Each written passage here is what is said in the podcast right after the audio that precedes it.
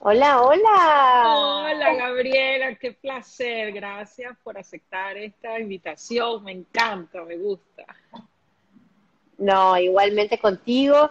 Y quiero informarle a la gente que si bien estamos sobre mi plataforma, hoy la charla es de Yulitza conmigo, no de conmigo, o sea, no mía hacia Yulitza. La estamos haciendo en mi plataforma, pero es al revés. Tenemos el cabello parecido. Mira, mira. Sí, ese cabello suelto. Sí, la verdad que mira, estoy feliz de poder hablar contigo. Eh, yo trabajo con toda la parte de mediunidad, canalización y sé la importancia de cómo una respiración consciente nos trae en el momento del aquí y ahora. Entonces la idea es poder compartir eso con la comunidad que me sigue, con la que te sigue, y más en este momento de desafío a nivel mundial, donde lo que se necesita es paz interior. La respiración yo siento que es la gran conexión con, la, con tu interior y con el exterior y traer ese equilibrio. Entonces, la verdad que me encantó que, estés disponible, que quieras hablar y poder compartir un poco de eso que, te gusta tanto hacer. Total, mira, yo siempre he dicho que el gran problema que tenemos todos, todos los seres humanos, de hecho, lo hablé el día de ayer que hicimos una meditación y que más allá del conocimiento que uno pueda creer tener todos los días, aprende algo nuevo. ¿Ok? Entonces, em, ayer en la meditación que hice, me di cuenta que nosotros los seres humanos nunca estamos conformes con lo que tenemos y siempre queremos más. Y el problema principal es que queremos tener el control de todo. No importa que sea, pero queremos tener el control sobre mis emociones, sobre tus emociones, sobre las emociones de mis hijos, sobre las emociones de mi madre, de mi padre, de mi abuelo, de mi tía, de lo que sea. O sea, necesitamos tener el control. Pero lo más grave de todo es que necesitamos tener el control de nuestro pasado que ya pasó y de nuestro futuro que ni siquiera existe, porque bueno, tú lo sabes como medium que eso es incierto, ¿no? O sea, una cosa es la idea que nosotros podemos tener en la cabeza, una proyección. Una proyección, como la palabra misma lo dice, es una creación. Tú estás creando en tu cabeza algo que crees que va a, va a suceder, ¿ok? Pero no significa que porque tú lo imagines se va a realizar y eso desde ya te genera una frustración. Sí, exactamente. Entonces, al generar... disculpa. Eh, fíjate, que una de las cosas que yo hablo cuando atiendo, le digo a las personas, somos tan incapacitados de vivir en el aquí y en el ahora, porque no somos capaces de sacar todo el jugo de la información que está disponible para nosotros en este momento. Y hay, una, y hay una parte del alma que sabe y se acuerda de todo lo que nosotros podemos absorber y vivir en este aquí, en esta hora, en este ahora. Y como eso nos da un vacío tan grande, necesitamos estar entre el futuro y el pasado. Pero la verdad que si fuéramos capaces, y, lo digo yo, o sea, yo lo digo por mi experiencia, o sea, que si tú consigues canalizar y ver todo lo que está ahí, es tan rico que no te daría tiempo de ir a más ningún lugar. Porque hay muchísima información en el aquí en el ahora. Son muchas capas de información que cuando tú te abres con el corazón consigues ver. Y eso, ese vacío se acaba, ¿no? Total, total. De hecho, Mira, de hecho es sumamente curioso porque nos cargamos de ansiedad, ¿ok? Nos cargamos de ansiedad. Y uno dice, ok, tengo ansiedad y no sé por qué es, no sé por qué tengo ansiedad. Y yo le digo, no, sí sabes. Lo que pasa es que estás ciega y querés ver lo que a vos te conviene ver o lo que crees que te conviene ver. Entonces está esa incertidumbre de y si hago esto, ¿cómo será el resultado? Y yo siempre digo que no hay peor gestión que la que no se realiza. De hecho, siempre, siempre trato de impulsar a la gente que se deje manejar, o sea, trato de empujar a la gente que se maneje por los impulsos y que se deje llevar, que se deje fluir, porque la vida es prueba y error. O sea, mira, uno va a cometer el mismo error. Así hagas las cosas ahora o lo hagas dentro de un mes. Nada más que si vos estuviste un mes pensando en lo que ibas a hacer, Estuviste un año ocupada, preocupando tu cabeza, preocupando tu cabeza, ¿ok? O sea, básicamente te estuviste llenando la cabeza de caca un mes, ¿ok? Estresándote por gusto, porque si no van a salir las cosas, no van a salir ni ahora ni en un mes. Y si van a salir, van a salir ahora y van a salir en un mes. Pero ¿por qué esperar un mes? Lo puedes hacer ahora. Es, es, una forma de honrar la vida y hacer algo bueno con eso. Y no desperdiciar la vida, ¿no? Entonces yo siento que cada día que uno está ahí, es qué puedo hacer hoy para crear algo nuevo en mi vida, para generar nuevas oportunidades, generar nuevas posibilidades. Y de hecho, cuando tú hablaste con el control, Gaby, me parece súper interesante, porque yo digo, cuando yo soy una persona que fui muy controladora y he trabajado mucho el control, y hoy puedo decir que, que lo tengo ahí, pero lo domino, ¿no? Pero porque al final eso no es algo que uno va a eliminar, es algo que siempre va a estar ahí, pero tú escoges dónde usarlo. Y yo hoy veo para atrás y yo digo, yo usaba ese control cuando no podía controlar mi vida. Entonces mi necesidad de controlar a los demás era el, el reflejo más grande del descontrol que yo tenía hacia sí a, mí, a mí misma. Entonces es buenísimo eso que tú hablas del control, porque es eso, o sea, ¿por qué queremos controlar a los otros? ¿De dónde sale ese origen, no? Mire, y es muy, es muy gracioso porque tú sabes que yo estoy estudiando, bueno, ya, ya me gradué de terapeuta y ahora estoy profundizando en una maestría, ¿ok? Y justamente en la maestría estamos tocando el tema del control, o sea, qué, qué casual, bueno, casualidades no existen. Exacto. Por lo general queremos tener el control de las cosas porque tenemos un vacío adentro, ¿ok? Y, y, queremos tener el control como para asegurarnos esa cosa, cualquier cosa que vayas a realizar, como para asegurarnos. ¿Por qué? Porque en el fondo estamos inseguros de nosotros mismos. ¿Ok? de nuestras capacidades, de nuestras capacidades. Y realmente, yo siempre digo, nosotros nacimos perfectos, nosotros tenemos un montón de dones, eh, un montón de poderes. O sea, yo me imagino que igual la gente piensa, tenemos poderes y ok, el rayo, el fuego, o sea, somos supersónicos. No, los poderes son espirituales, los poderes son inmensos, o sea, el, poder de la gratitud, el poder de la respiración, el poder de la paz interior, el, poder de la no control, o sea, del no control. De la entrega, de la entrega. De, la entrega, porque, exacto, el control no te lleva a nada. El control no te lleva a nada. De hecho, em, yo una vez conversando con una eh, psicopedagoga, ¿no? Esto de el típico tema de hay que ponerle límites a los niños, ¿ok? Hay que ponerle límites. Entonces, obviamente, uno que imagina como límites, yo trazo una raya y tú de este cuadrado no puedes salir. Significa que tú desde que son chicos los estás limitando a que avancen en la vida. ¿Ok? Entonces, y que, si yo sé que vivan sus experiencias que vivan sus propias experiencias, porque al final cuando tú los limitas, tú los alejas de esa especialidad, de ese experimentar y lo pones a vivir con tus mismas cosas que tú viviste. Total, pero si de hecho, si yo estoy diciendo que la vida es prueba y error, no solamente es para nosotros la prueba y error, es para ellos también. Hay una diferencia abismal.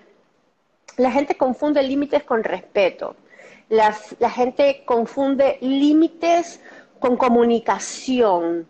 Em, si tú tienes una comunicación fluida con tus hijos y les explicas, mira, tú te puedes subir al árbol, pero tal vez, tal vez te puedes caer, pero si lo haces bien, no te vas a caer. Está en ti. O sea, yo te dije cuáles pueden ser las consecuencias, pero súbete.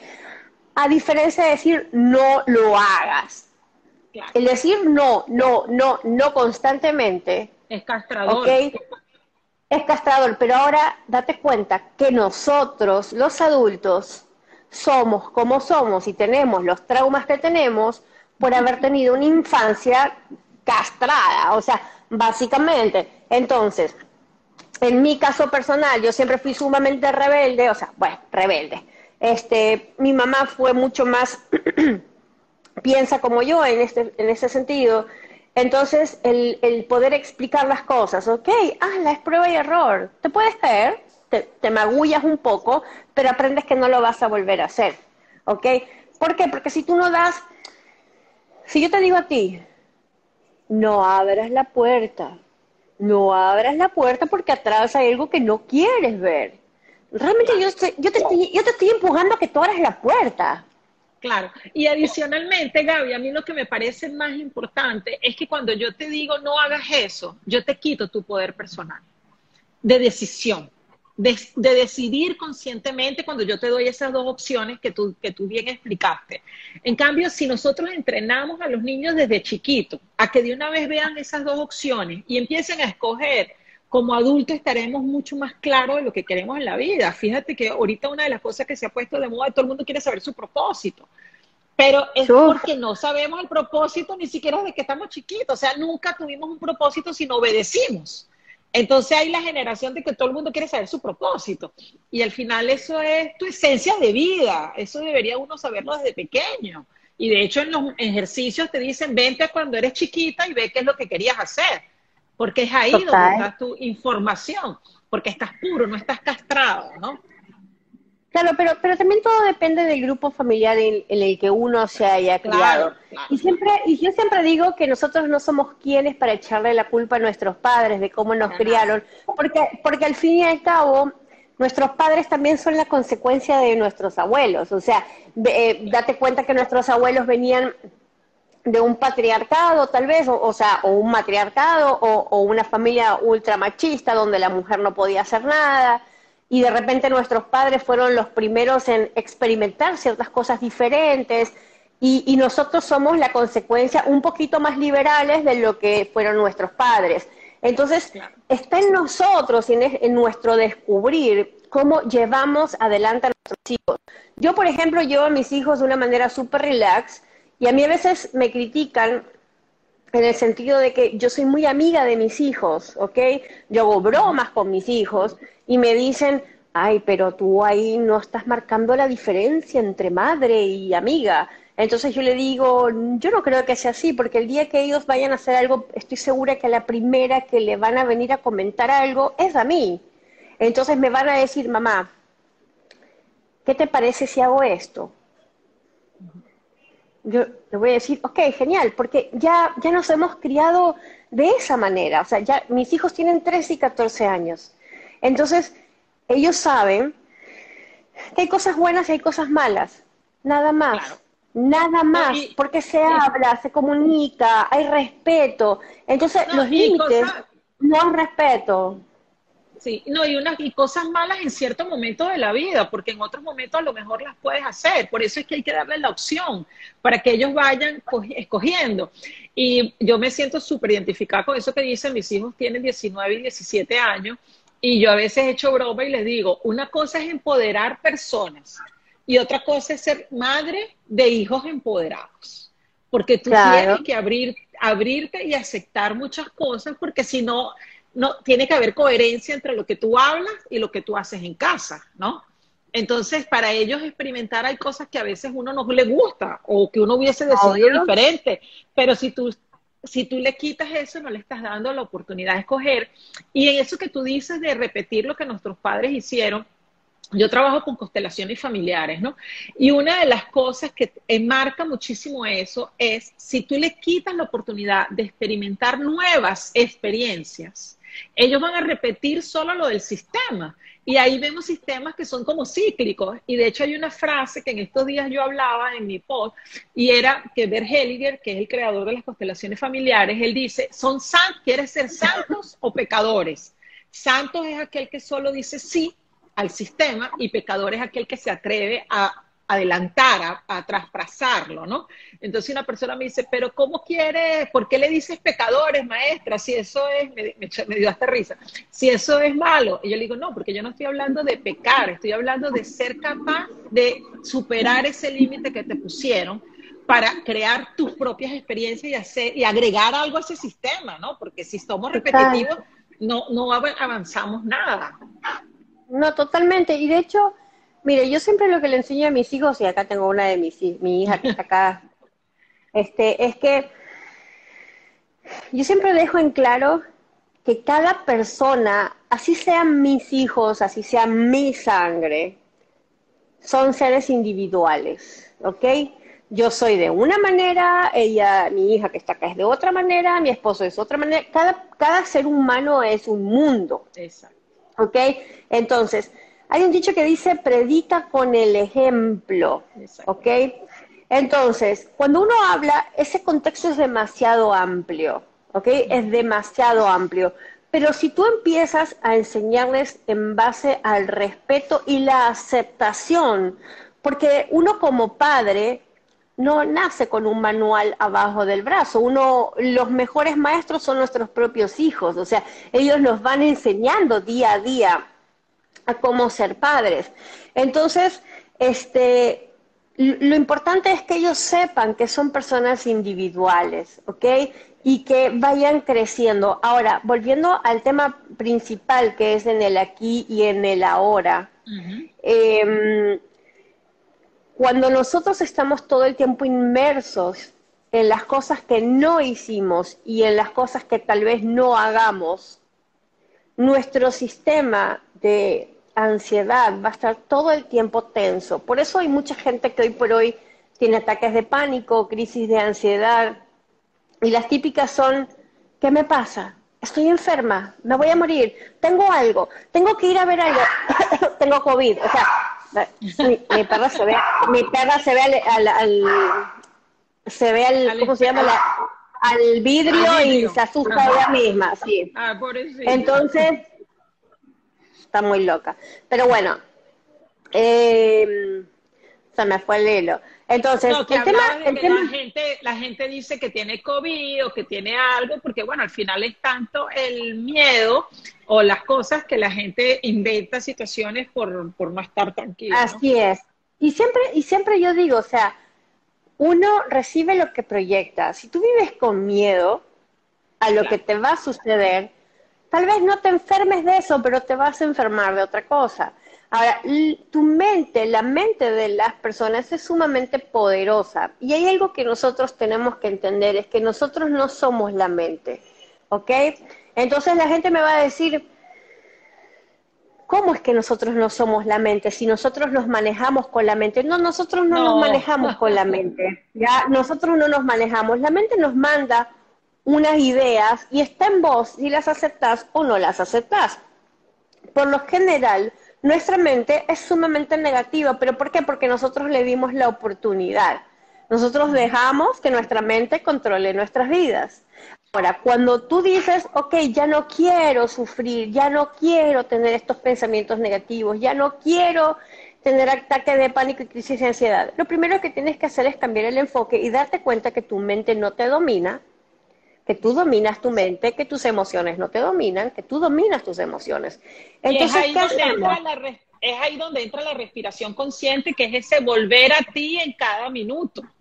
Porque si no, si no, la mente te lleva, yo digo que como un caballo desbocado, pues como cuando sacan a pasear un perro y lo jalan así, la mente te va llevando así por la vida. En cambio, cuando tú haces esa respiración es que vuelves a ti cada momento.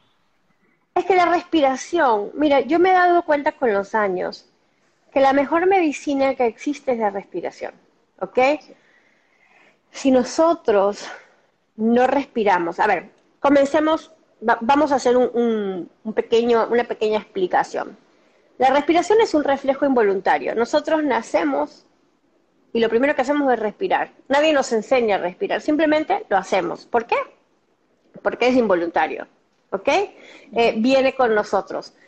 El tema es que nosotros hacemos todo y no prestamos conciencia. Mira, y justamente el otro día estaba leyendo eh, Mindfulness, que me pareció súper genial esto de, del aquí y el ahora, verlo desde otra perspectiva, porque yo lo veía desde la perspectiva de la respiración, pero desde la técnica del mindfulness, realmente me pareció muy, muy gracioso, porque yo me di cuenta que está bien, yo me sé traer al aquí y a la hora por medio de la respiración, pero qué tan conscientes somos de lo que hacemos minuto a minuto.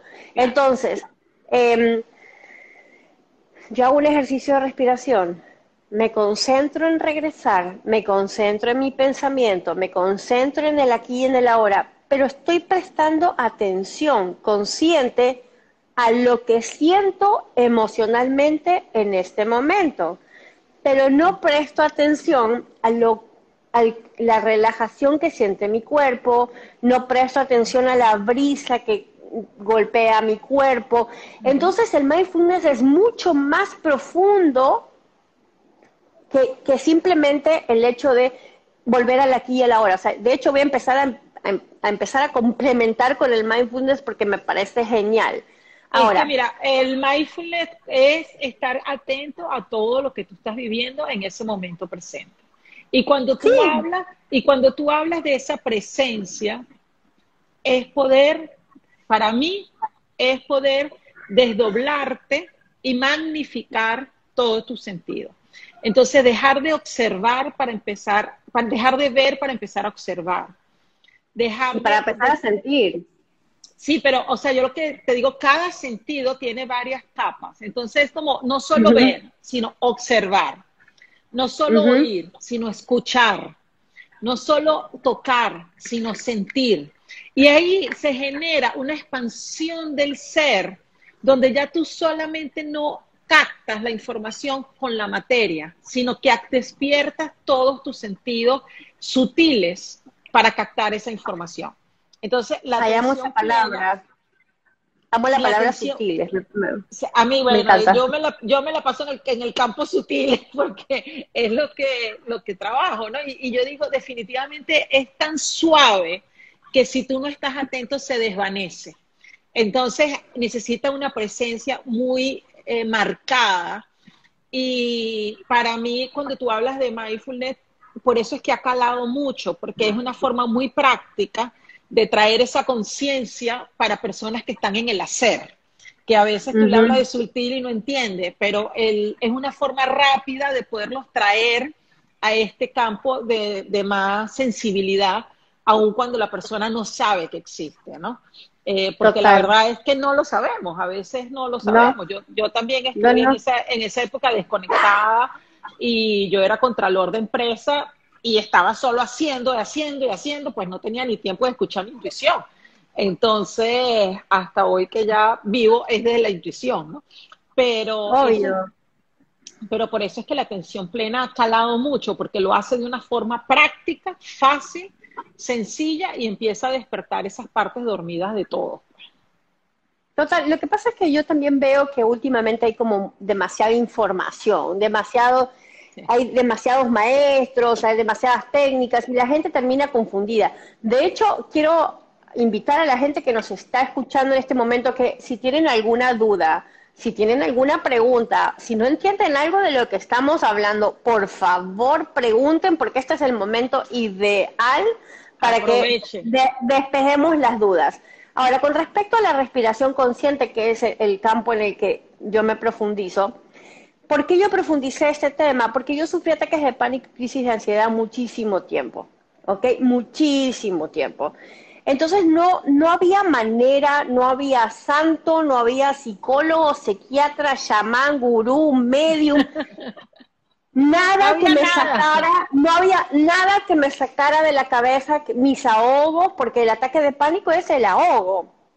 Entonces, yo fui a todo, yo siempre lo explico, yo fui a todo, yo, yo experimenté todo. Mira, y yo siempre cuento la anécdota de que fui un una chamán y mira, a mí me da risa todo y la mina me empezó a escupir y yo me empecé a reír y la señora me decía, la señora me decía, no, no, no te puedes reír, si tú no crees en lo que estamos haciendo esto no va a funcionar. Y yo le decía, no, no, sabes que para mí esto es too much, que tú me estés escupiendo, es muy chistoso, yo no puedo, no, no, no, no, no, no puedo.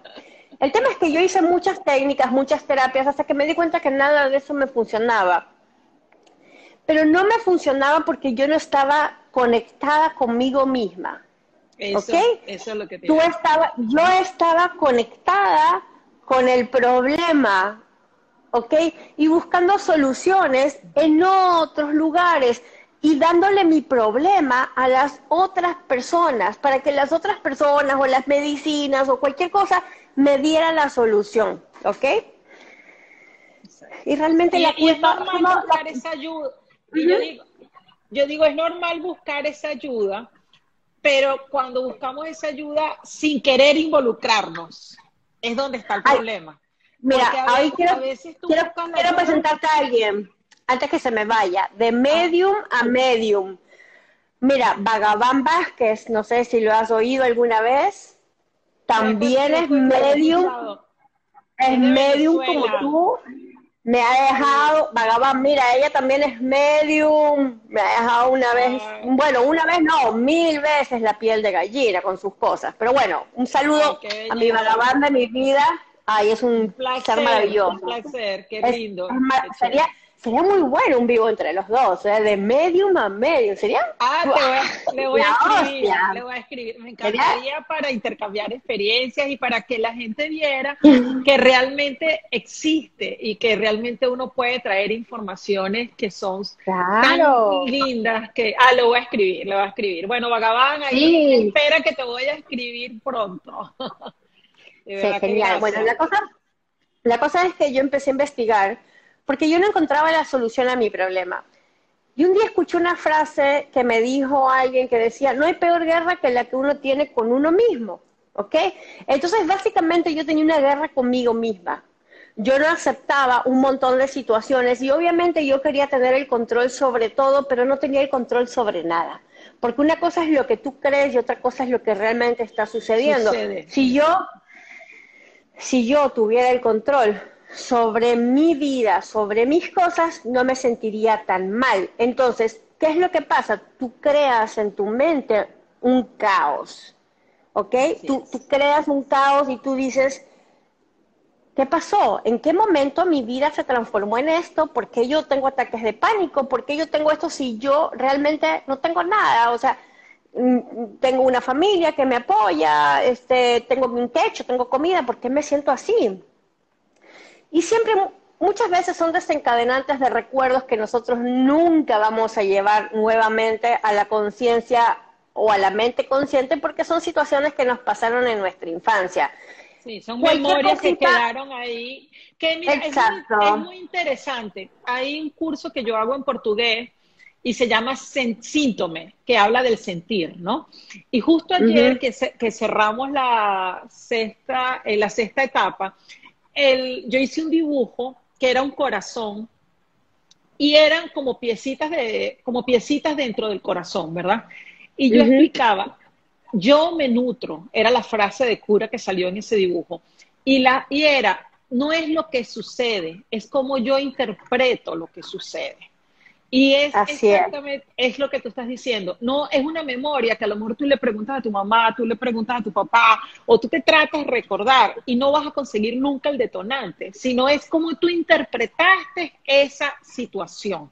Y es increíble, es increíble cómo hermanos viviendo en la misma casa, cada uno tiene su memoria porque al final es como cada uno lo interpretó o viviendo en un colegio. a veces son tonterías, a veces son tonterías, a veces alguien te dijo, a veces alguien, eras chiquita y alguien te dijo, te ves fea así peinada, y a ti eso te generó una emoción negativa y tú no la no la integraste en ese momento, sino es que tú te tragaste eso de ahí y dijiste, ay, no me importa, pero en el fondo sí te importaba, porque quien estaba hablando era el ego de tu niña, ¿no? Claro, entonces no me importa, pero te dolió.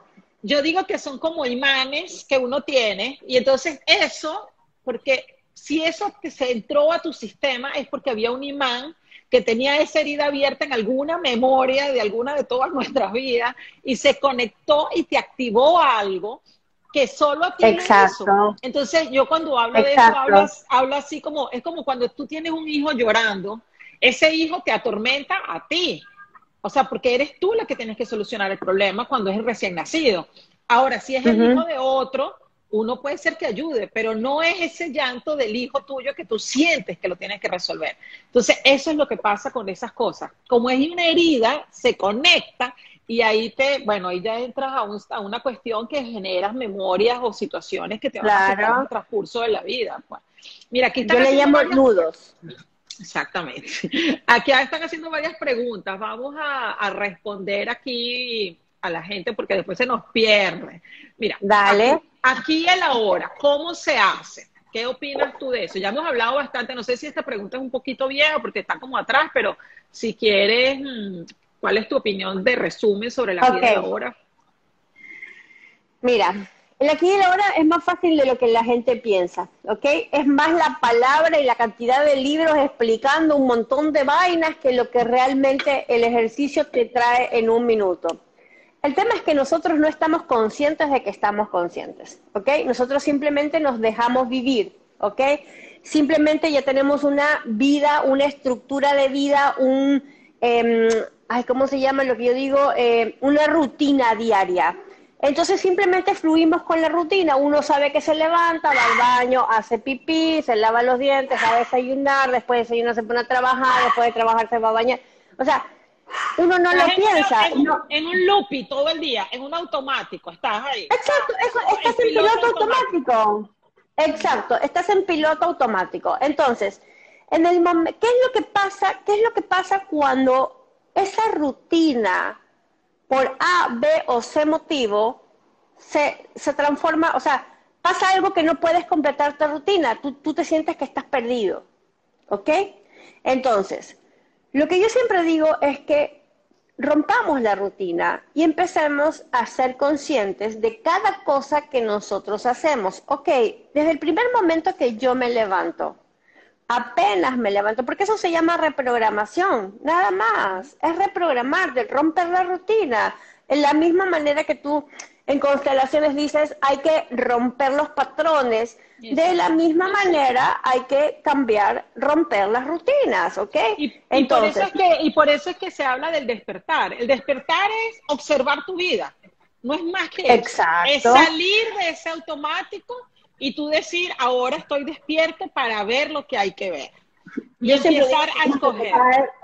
Que se te, es cuando se te caen los, viste como los caballos que tienen para no ver a los lados cuando se te caen estas cosas, y tú rompes la rutina y te das cuenta que estás viviendo simplemente en la misma rutina que todo el mundo, ¿ok?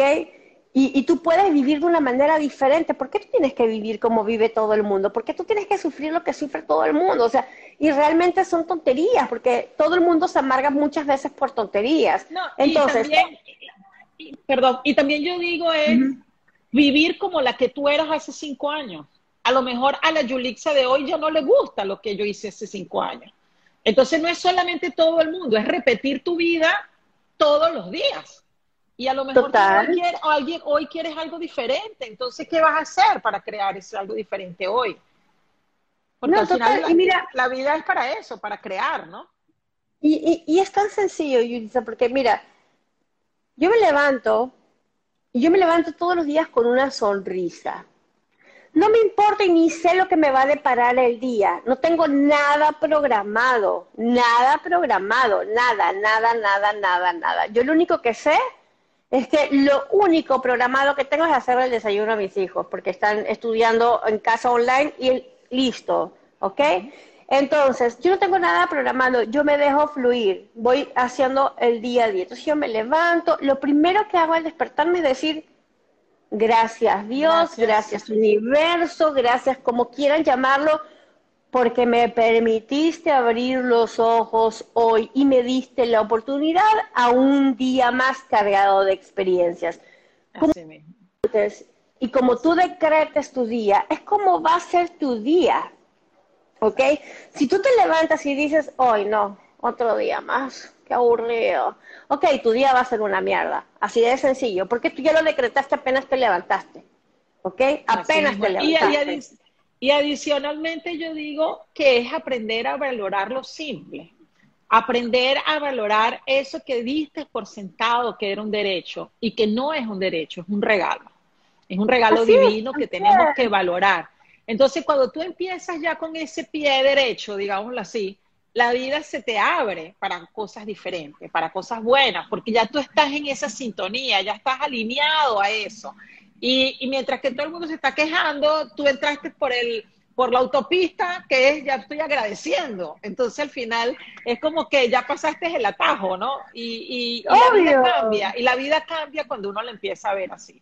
Mira, aquí hay Mira, uno, uno recibe lo que da. Si tú das te levantas con negatividad, vas a tener un día porquería, pero si tú te levantas de otra manera, obviamente tu día va a ser maravilloso.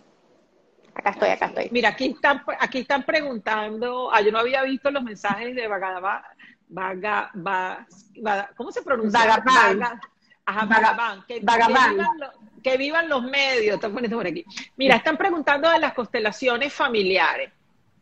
Las constelaciones familiares, voy a explicar rapidito, aunque no es el tema de hoy. Eh, las constelaciones familiares habla de organizar el sistema familiar y traer las órdenes del amor a la constelación, a, la, a tu sistema. Muchas veces por querer resolver problemas o por querer controlar, como venimos hablando, somos mamá de nuestros hermanos o mamá de nuestra mamá, o en vez de ser la esposa de nuestro esposo, somos, pasamos a ser su mamá o su hija, y generamos un caos que eso se desestabiliza todo el sistema. Entonces lo que hay que hacer es colocar a cada persona en, su lugar para traer paz y bienestar al sistema familiar. otra de las cosas que hace la constelación familiar es incluir a las personas que han sido excluidas que pueden ser alcohólicos, drogadictos, porque nadie quiere tener una persona que tenga un problema y o un aborto, que a veces tenemos esas situaciones y no los contamos y no los decimos. Entonces, la constelación familiar viene a armar un rompecabezas de sistema familiar para que esa energía fluya a través del sistema y no, no, y no traiga, no paralice a los miembros del sistema. Eso es en resumen rapidito, ¿no? De lo que es. No, no, sí, es maravilloso. Aquí dice, el miedo y la desconfianza de dónde viene. Si quieres contestarlo. A ver. primero que, creo que vayamos atando octavos porque si no nos estamos, estamos ramificando. Hay muchas, muchas cosas. Miren, vamos a hacer un ejercicio yo les propongo que hagamos un pequeño ejercicio, ¿ok? Buenísimo, buenísimo. Y con ese ejercicio, y con ese ejercicio ustedes se van a dar cuenta de cómo en un momento ustedes regresan al aquí y a la hora. El aquí y el ahora no es nada más que disfrutar y ser consciente de que estás consciente. Entonces, ¿por qué yo siempre digo que es por medio de la respiración? Porque la respiración es el alimento de nuestra alma. Si nosotros no respiramos correctamente, si nosotros no nos oxigenamos correctamente, nuestra sangre no fluye de la misma manera, nuestro corazón no nos palpita de la misma manera, nuestras células se estresan, no llega suficiente oxígeno al cerebro. Al no llegar el suficiente oxígeno a nuestro cerebro, le estamos dando la oportunidad al subconsciente o al inconsciente que nos envíe mensajes negativos de te vas a enfermar, te vas a morir, ten palpitaciones, te duele la cabeza, se te afloja el estómago, tienes escalofrío, o sea, empiezas a agitarte, ¡oh! ataque de pánico, ¿ok? Entonces, como nosotros no somos conscientes el día a día de cómo respiramos, porque simplemente hacemos un montón de cosas y no nos hacemos conscientes de nuestra respiración, al no ser conscientes de nuestra respiración, simplemente aceleramos todo en nuestra vida. Por eso vivimos súper estresados, súper tensos. Nuestro cuerpo vibra todo el día porque respiramos de una manera que no corresponde. Entonces, yo les voy a pedir a todos, ¿ok? Que pongan una mano adelante de ustedes donde muestren los cuatro dedos. ¿ok? Esta, esta respiración se llama respiración de cuatro tiempos. ¿Ok? Realmente es un ejercicio súper sencillo.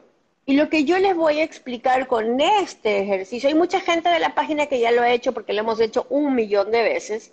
Ah, pero nunca, siempre podemos volverlo a hacer, porque mira, que esas son cosas que hay que practicarlas y practicarlas. Este ejercicio uno tendría que practicarlo tres veces al día. Como, esta es mi perra que me está, que me mueve. Este, ¿Por qué? Porque yo digo de los cuatro dedos, porque nosotros tenemos que nosotros tenemos que fijar un punto de anclaje en concentración. Tú vas a ser consciente de que estás respirando. Vas a ser consciente, o sea, en tu mente vas a decir, estoy consciente de que estoy consciente. Pero ¿qué es lo que pasa? ¿Qué es lo que más le cuesta a la gente? automáticamente cuando tú les dices meditación, dicen, yo no me puedo concentrar. Exactamente. yo no me puedo concentrar. No puedo, no puedo, no puedo, no puedo, no puedo. ¿Por qué? Porque están, están acostumbrados a que hagan la cosa fácil, entonces, ¿qué buscan? Hipnotistas y todas estas vainas para ver si los hipnotizan y les solucionan el problema. No, y la, meditación, la meditación es una consecuencia de una pausa. O sea, sentarte y pensar que vas a meditar es una ilusión. Te tienes que sentar y posterior vas a entrar en estado meditativo. Pero la gente dice, la gente dice, yo no puedo meditar, pero ni siquiera se sienta. Entonces, ¿cómo no, cómo vas a meditar? O sea, es como que te no, quieres correr sin gatear, ¿no? Aparte hay una mala información sobre respecto, o sea, hay un mal enfoque con respecto a la meditación. Una cosa es la meditación en sí. La meditación en sí lo tiene que hacer uno mismo para uno mismo sin guía, sin nada, es enfocarte y encerrarte en tus propios pensamientos y quedarte para adentro, blanco, nada, y empiezas a elevar tu nivel de vibración. Y como dice la meditación, es el enfoque contigo y tu alma. Es complicado, lleva un proceso de, de evolución. Y otra cosa son los ejercicios de relajación mal llamados meditación. ¿Ok? Entonces, ¿por qué? Porque yo simplemente, o, todos los que enseñamos ejercicios de relajación, lo que estamos haciendo es sugestionándote para que tú crees, crees con tu mente, cuando yo te digo visualiza una luz amarilla, yo lo que estoy haciendo es dándote la oportunidad que conscientemente tú visualices y te des una paz a tu interior, porque todo el mundo busca eh, estas guías son para relajarse, para el estrés y para, para poder dormir. Esto de aquí son ejercicios de relajación, ejercicios de estrés. No tiene nada que ver con la meditación. Para son mí, Para mí es súper valioso porque hay personas que nunca han estado en ese momento de paz. Entonces es una oportunidad de que conozcan una serenidad que difícilmente alcanzarían si no empiezan en esa práctica. Pero como tú dices, la meditación es el encuentro con tu alma, con tu esencia, con tu divino. Entonces, ahí estaban poniendo, ¿cómo hago para dejar de pensar, darte no, no, es una cantidad. Ajá, ah, ajá que es que dice que me está acabando la batería. Déjame buscar un cable un minuto, porque si no se me está acabando acá. Ya Así que bueno, espero que les esté gustando la charla de hoy. Si tienen preguntas, aquí está. Si tienen preguntas, por favor, Volví. pueden hacer las preguntas, ¿ok? Ajá, que yo lo que, Mira, lo, que te, lo que te comentaba era que mm, si las personas no se dan ese espacio para empezar esa pausa, nunca van a encontrar a meditación, nunca van a cesar a eso. Y cuando se pausan, normalmente le van a llegar todos esos pensamientos que tienes como loco tu mente andando. Entonces, cuando tú paras y ves esos pensamientos, tú lo que tienes que decir, ahora veo cómo yo ando por la vida. Y empezar a calmar. Aparte, otra cosa, otra cosa que, la gente no comprende y que, bueno, yo, eso, yo soy parte del eslabón, ¿no? ¿Por qué digo que soy parte del eslabón? Porque tú no vas a poder meditar si no sabes respirar. ¿Ok? Si no sabes respirar, no puedes meditar. ¿Por qué? Porque la meditación es tener el control total de tu respiración. Si tú no sabes respirar correctamente a la hora de meditar, te hiperventilas. ¿Ok? Te hiperventilas. Porque la meditación tiene un ritmo la meditación tiene un ritmo de respiración. Y como nosotros no estamos acostumbrados a respirar correctamente, ¿ok? Te hiperventilas. Entonces, yo voy a hacer este ejercicio simplemente para que ustedes se den cuenta, solamente se den cuenta de que respiran mal. Esto, esto va a ser como una cachetada de loco porque se van a dar cuenta que respiran mal. Hay muchos que ya lo han hecho, entonces ya saben, ya llegan. Yo lo voy a hacer con cuatro tiempos, en realidad es de seis tiempos, pero lo vamos a hacer de cuatro tiempos. Yo lo que les voy a pedir es que no se exijan si no pueden llegar a la respiración. nada que se exija funciona. Significa que todas las cosas tienen que ser en la medida de que uno lo pueda hacer. O sea, hoy llegué a tres, mañana cuatro, mañana cinco, mañana seis. O sea, es, es poco a poco. Ahora, yo pongo mis cuatro dedos adelante porque yo voy a llevar mi control de respiración con mis dedos. Mi punto de anclaje o mi punto, voy a sacar un minuto los, los comentarios para que la gente se concentre. Mi punto para que la gente preste atención es que tú te enfoques en tus dedos y te enfoques en el aire que está entrando por tu nariz. Entonces, me van a decir, pero ¿cómo es cuatro tiempos? Mira, yo les voy a mostrar y de ahí lo hacen ustedes. La inhalación es sumamente despacio. Yo no necesito que ustedes se traguen todo el aire, sino es que, mira, yo voy a mostrar, mi inhalación tiene que durar cuatro tiempos, lo que significa que tiene que ser muy lento porque si no, no me va a alcanzar los dedos. Mira. Exacto.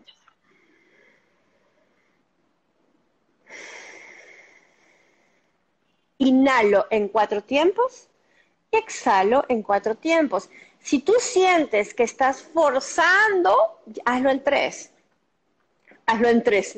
Hazlo en tres. Entonces, Comenzamos en este momento, lo vamos a repetir cinco veces. Yo les voy a llevar el control. Tú también, vamos. Dale, dale. Entonces, vamos a comenzar. La respiración tiene que ser exactamente lenta para que me alcance el oxígeno que entra a mi estómago, ¿ok? O a mis pulmones.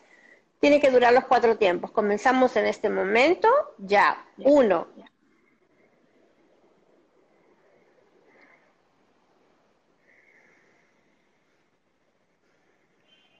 dos,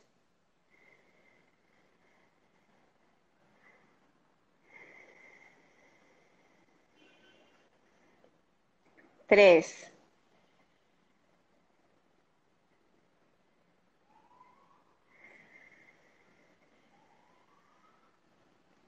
cuatro,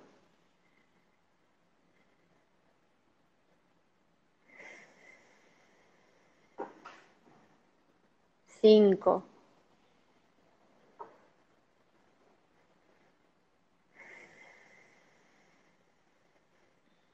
¿Ok?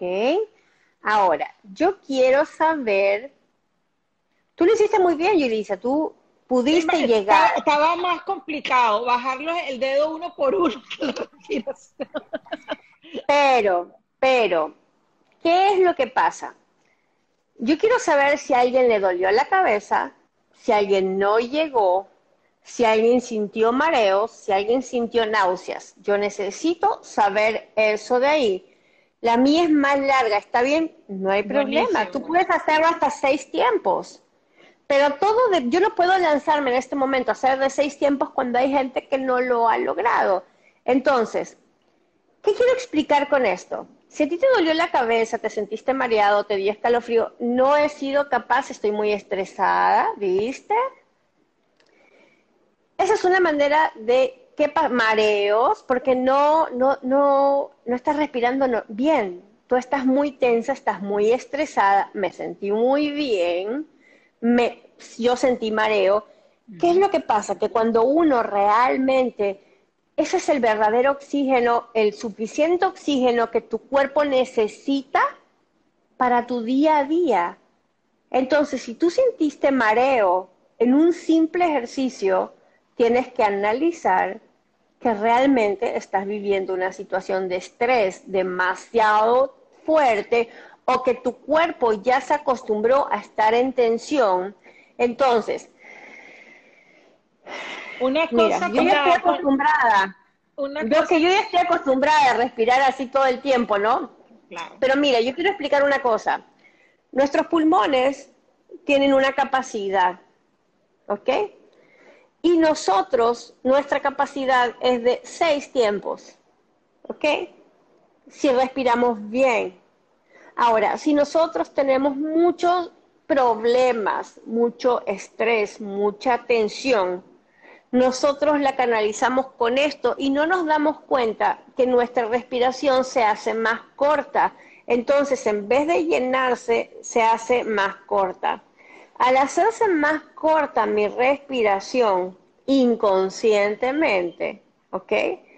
Mi corazón no recibe todo el oxígeno que necesita para que mi cuerpo se descontracture. La sangre no fluye de la misma manera que necesita, no llega el suficiente oxígeno al cerebro. Entonces, ustedes calculen que yo no estoy hablando de un solo día, son años que ustedes tienen haciendo esto, respirando mal, contracturado, su cuerpo está agotado. Su cuerpo realmente está agotado. Entonces, ¿cómo me doy cuenta? ¿Cómo me doy cuenta que estoy agotado? Porque termino, o sea, el ataque de pánico, mal llamado ataque de pánico porque es una crisis de ansiedad, mi cuerpo se va cargando de ansiedad. La ansiedad es esa energía de la mala respiración, de, mi cuerpo se va cargando porque ya estoy tan tensa que ya estoy tan contracturado, mi cuerpo está tan contracturado, no de un solo problema, de una meses y años de mala respiración. Que el ataque de pánico o la crisis de ansiedad simplemente es la consecuencia. Entonces, ¿cómo ser consciente? Yo les enseñé con los dedos para que enfoquen su atención a los dedos. Pero ¿qué pasa si yo te digo ahorita, Yuli, que tú inhales y exhales, enfocando tu atención en tu nariz. ¿Cómo entra y cómo sale tu oxígeno? Entra por la nariz y sale por la boca.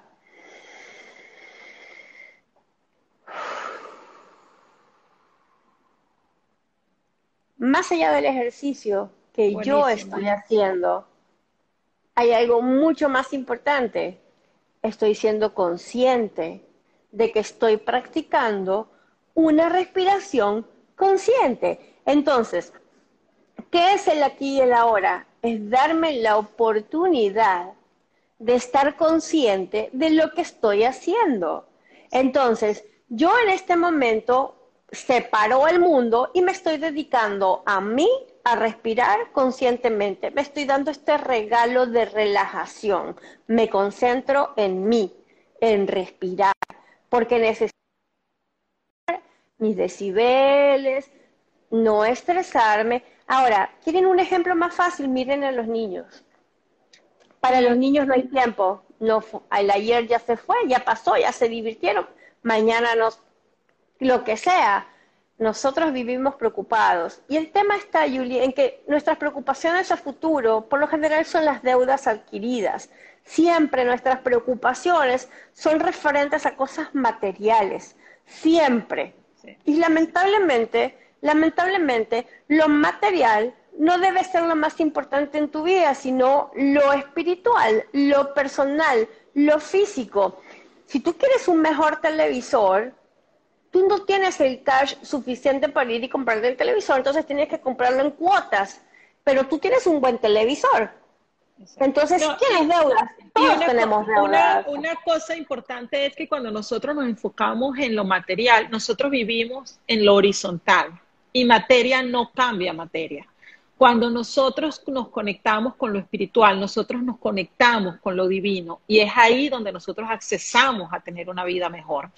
Entonces, esto de la respiración a mí me parece maravilloso y te agradezco, Gaby, que lo hayas compartido, porque la respiración nos conecta con lo que nosotros inspiramos de la vida y con lo que nosotros tenemos para darle en la vida a través de la exhalación. Entonces, cada vez que tú inhalas, tú honras tu vida y cada vez que tú exhalas, tú colocas al mundo algo de ti. Entonces, si tú eres tan pichirre, digámoslo así, con esa respiración, con eso que recibe y con eso que coloca, entonces, ¿qué valoras tu vida? Entonces, la respiración, es la, respiración es la conexión con la vida. Y cada vez que tenemos miedo, cada vez que tenemos angustia, o sea, uno a veces tiene un susto y, y entonces va cortando la respiración. Entonces, por eso es que una persona no consigue hacer ni siquiera dos tiempos, porque está todo el tiempo en sobresalto.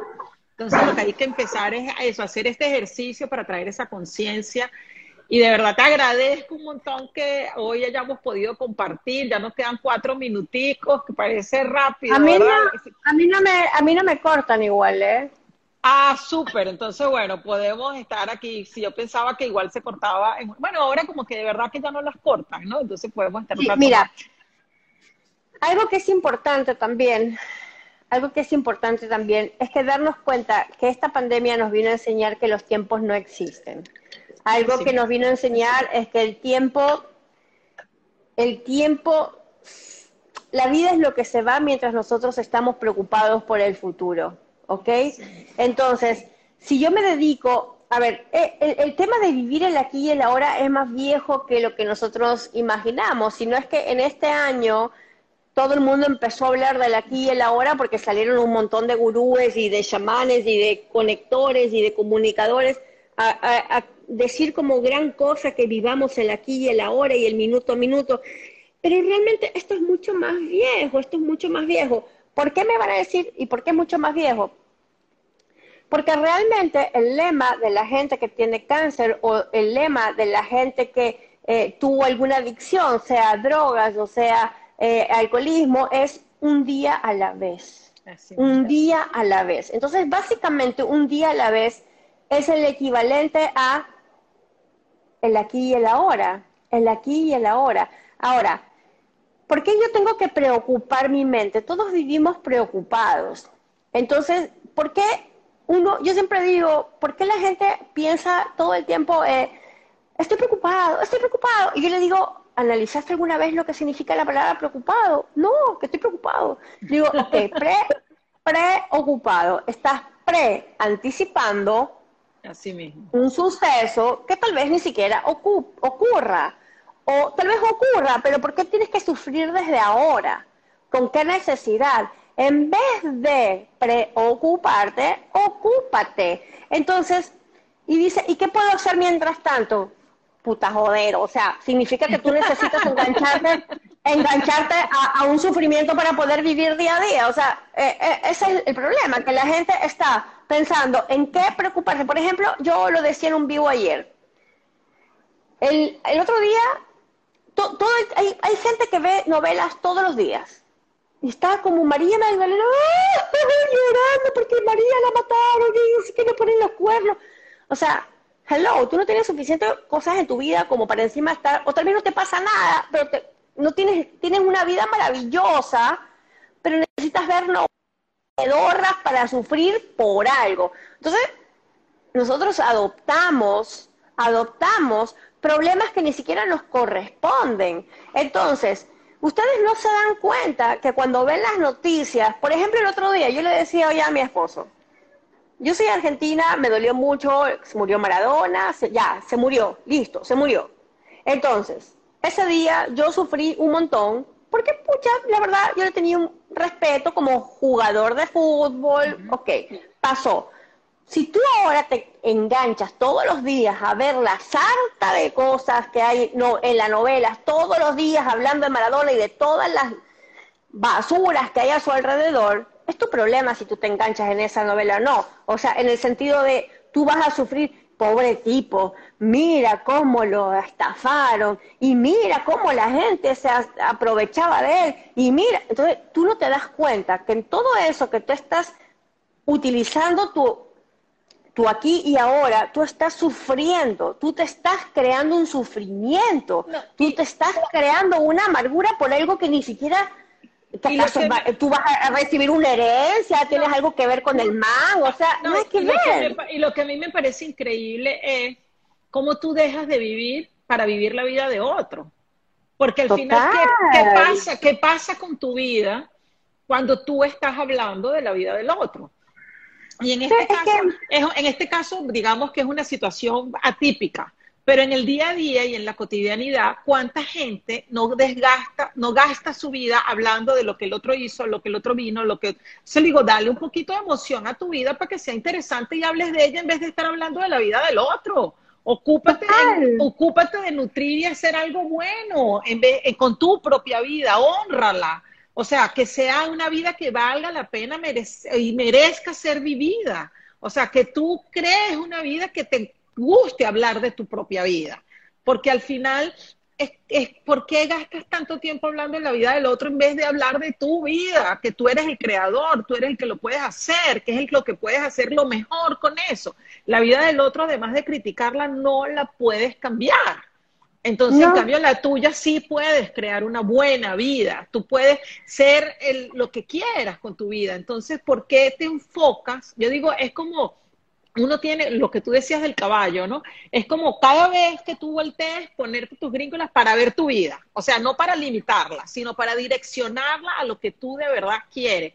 Y es un hábito, es un hábito aprendido porque la sociedad o las situaciones de la vida nos llevaron a ver más afuera que adentro.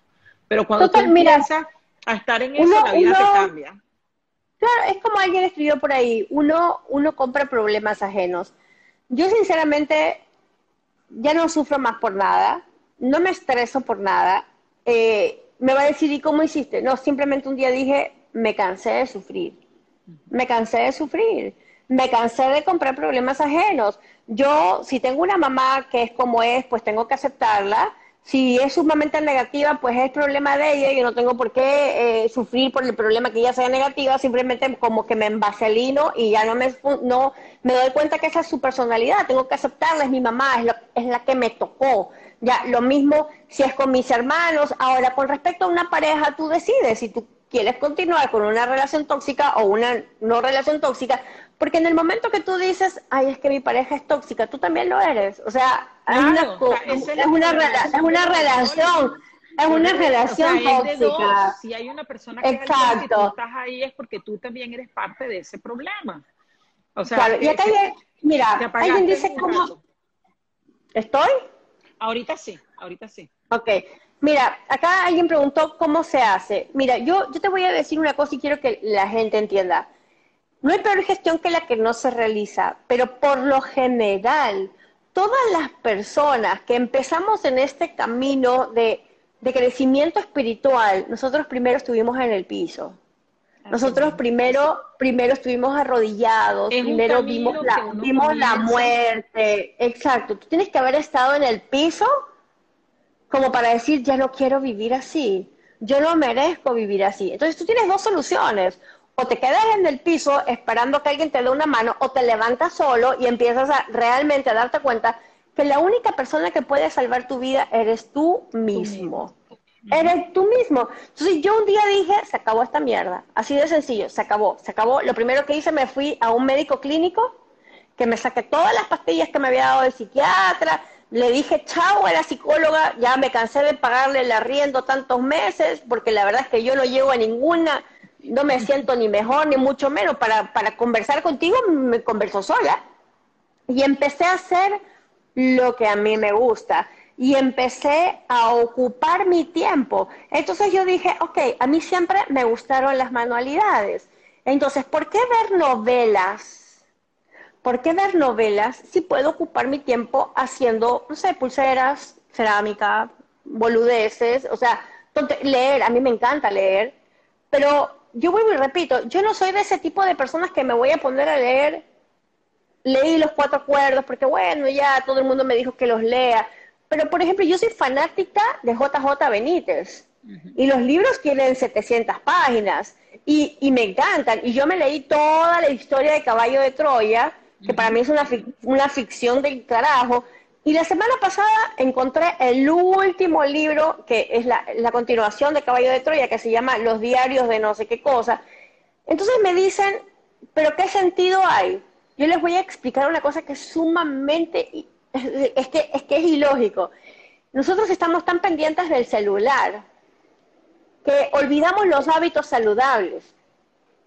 Y cuando me dicen, ay, Gabriela, es que es tan difícil meditar, y yo les digo, has intentado agarrar un libro y leer. Pero no solamente leer, sino es que entender lo que estás leyendo. La comprensión. Y no solamente, eh, exacto, y no solamente entender lo que estás leyendo, sino es que comprenderlo. Y no solamente comprenderlo, sino es que crear la visualización de lo que estás leyendo en tu mente. Eso es lo que a nosotros nos enseñaban cuando éramos chicos. Entonces, ¿qué es lo que pasa? Como ya no se acostumbra, Hermana, eso es lo mismo que meditar y la gente no se da cuenta. Porque es que hay muchas formas de meditar y la gente cree que la única es la del gurú que está ahí en la montaña. Y no, podemos. O sea, tú te imaginas de meditar al tipo así. Ajá, eh, no es. Nos los han puesto tan lejanos que al final es. Eh, o sea, tú puedes meditar en el baño, puedes meditar duchándote, puedes meditar echándote crema en el cuerpo y prestando a observar ese cuerpo que hace rato que no veía. O sea, que a veces uno se ve y dice, ah, mira, tienes un lunar nuevo, ¿y por qué no te lo ves si todos los días está tu cuerpo? O sea, es esa atención en tu cotidianidad, en esa es, esa es la atención plena del aquí y el ahora. Por ejemplo, acá Reyes María, María Magdalena Maldonado. Maldonado dice, no me concentro leyendo. Yo les voy a explicar por qué. La tecnología, si bien es una gran herramienta, la tecnología lo que hace es, eh, es como sobreestimular nuestro cerebro. Lo sobreestimula tanto los colores, todo es tan atractivo, todo lo hace tan atractivo como para que nosotros nos enfoquemos solamente en la tecnología. Nos los da todo masticado la tecnología, todo masticado. Entonces ya se te hizo aburrido leer un libro. ¿Por qué? Porque tú necesitas la vibración, tú necesitas los colores de la tecnología, tú necesitas la droga, porque la tecnología es una droga. Entonces, tú necesitas el estar así todo el día viendo las fotos de todo el mundo o, o, ponerte a ver YouTube videos de las, las Kardashian y estupideces. Entonces, que, es como que necesitan una vida llena de payasitos. Así como antes los niñitos jugaban y era perfecto, y ahora en todas las fiestas tiene que haber un payaso o un mago, porque si no los niños no saben qué hacer. Entonces, es como que necesitas todo el día un payasito que te direccione tu vida donde tú quieres estar y dónde está tu poder personal. De empezar a decir, ok, ¿cómo empiezo a conectarme con mi sabiduría, con lo que yo estoy, sin que nadie me ponga qué es lo que yo quiero consumir, sino que yo escoja qué es lo que yo quiero Pero eso no es tan difícil. Mira, es que, bueno, obviamente yo digo todo que no es tan difícil porque para mí nada es difícil si no te lo propones. O sea, lo que tú dices, ay, es que qué difícil, es simplemente que tú te estás auto boicoteando. Todo lo que tú digas, ay, qué difícil que es, ay, no me puedo concentrar, todo eso es auto boicot. Y la que habla no eres tú, sino es que es tu ego, ¿ok?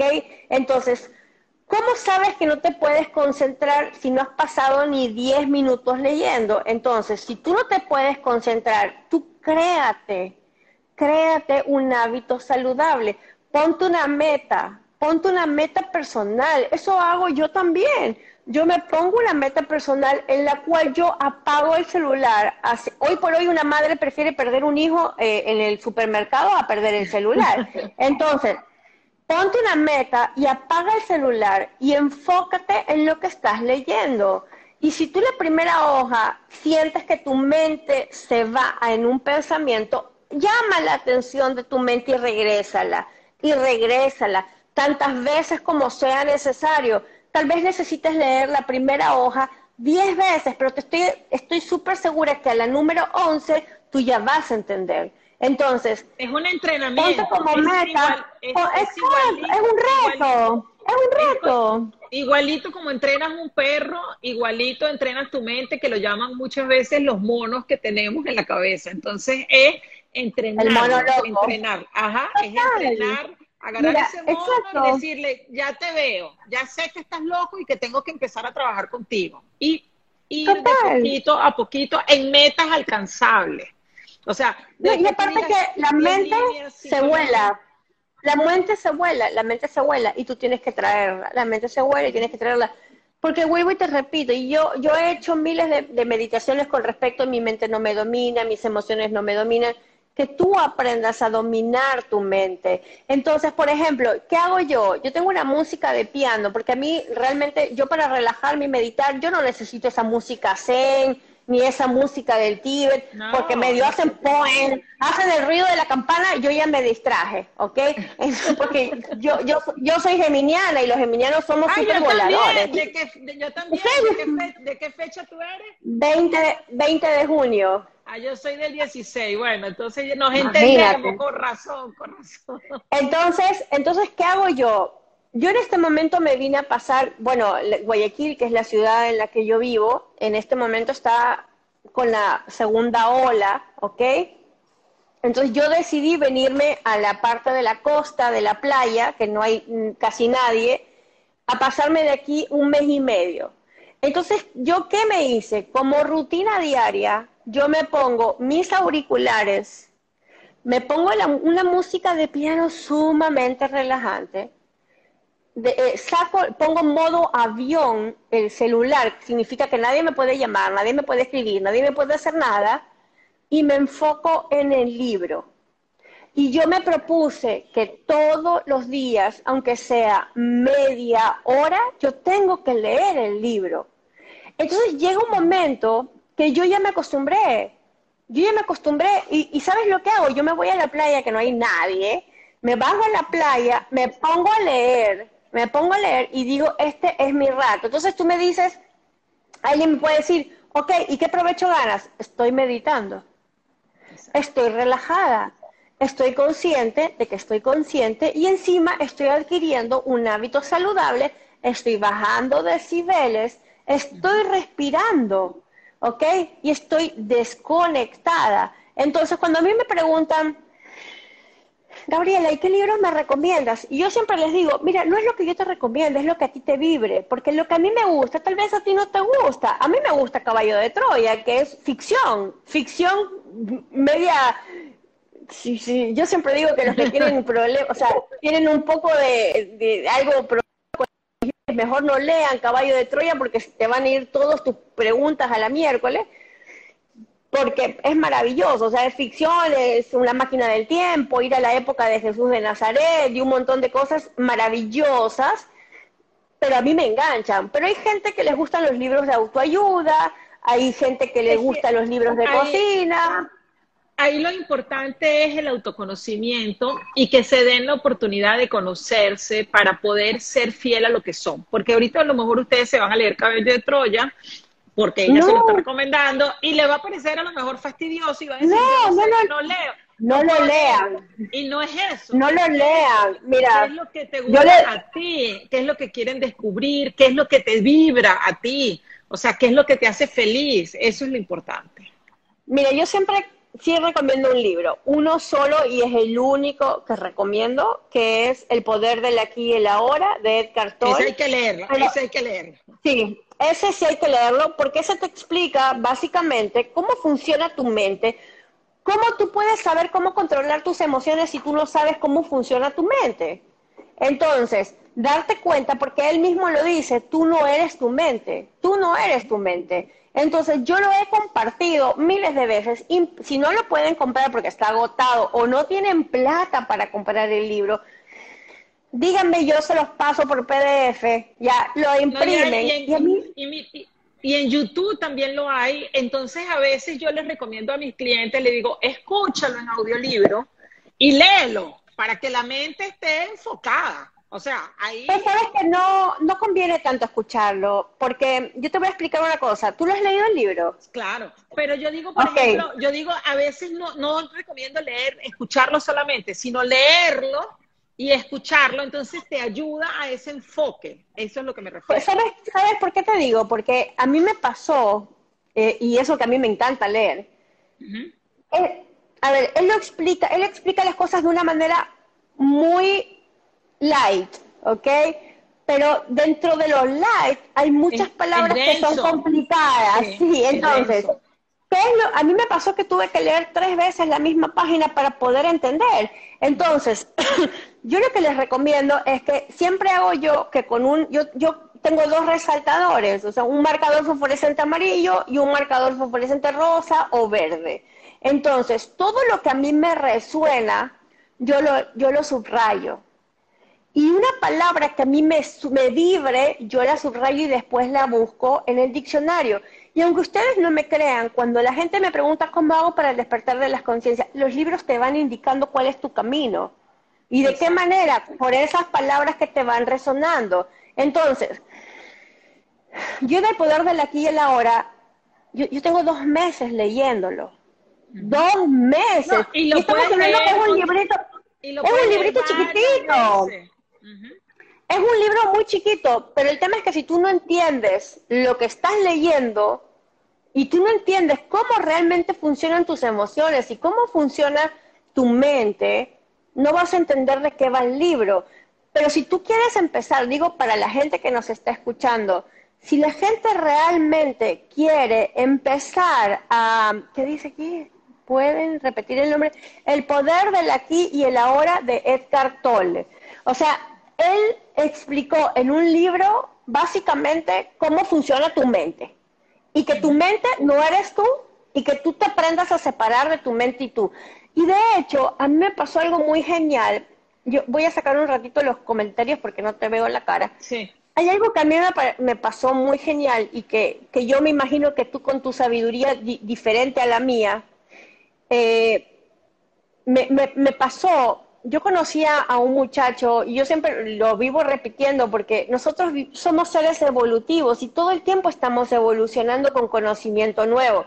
De hecho, la, página Mente Positiva, yo, yo soy Gabriela, yo no soy la, mente positiva, o sea, yo tengo mente positiva. Exacto. Como todos debemos de tener mente positiva, pero nosotros somos una comunidad de aprendizaje.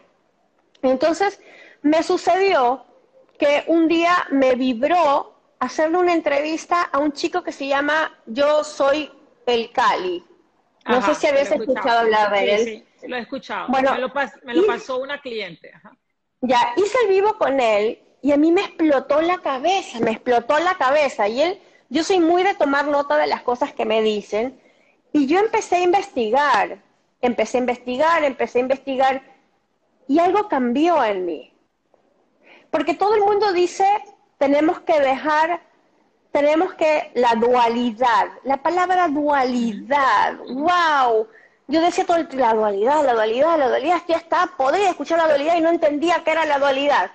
Entonces, ahí me di cuenta que nosotros tenemos que darle vacaciones a la mente y empezar a fluir desde el corazón.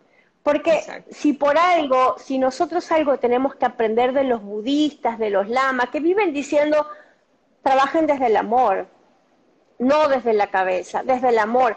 La cabeza, la mente, la mente nos pone miles de, miles de direcciones. Mira, justamente, hoy, justamente hoy yo atendí a una muchacha y ella venía muy en la sombra, en la oscuridad, en ese sentimiento de miedo, de angustia.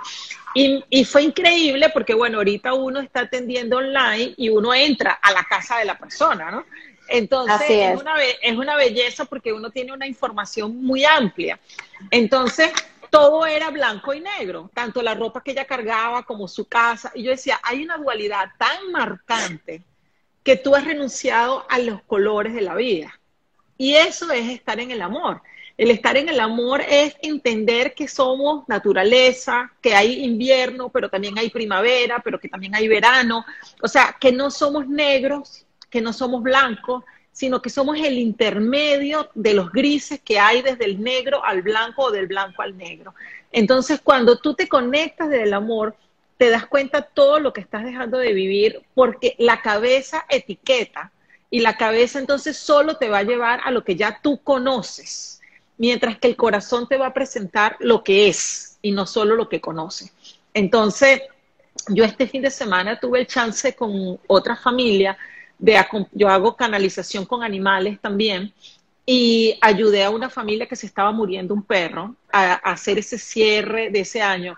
Y te lo juro que fue así una belleza, porque yo digo, si como humanos amáramos sin esperar nada a cambio o sin sentir que nos juzgan por cómo expresamos, todos viviéramos en el amor ilimitado. Y es eso lo que nos ofrecen los animales. esa incondicionalidad de estar ahí disponible para ti, para que tú puedas darle lo que quieres y lo que puedes y él siempre lo reciba y no te pide nada, solo te ama y tú te puedes entregar con tu mayor vulnerabilidad.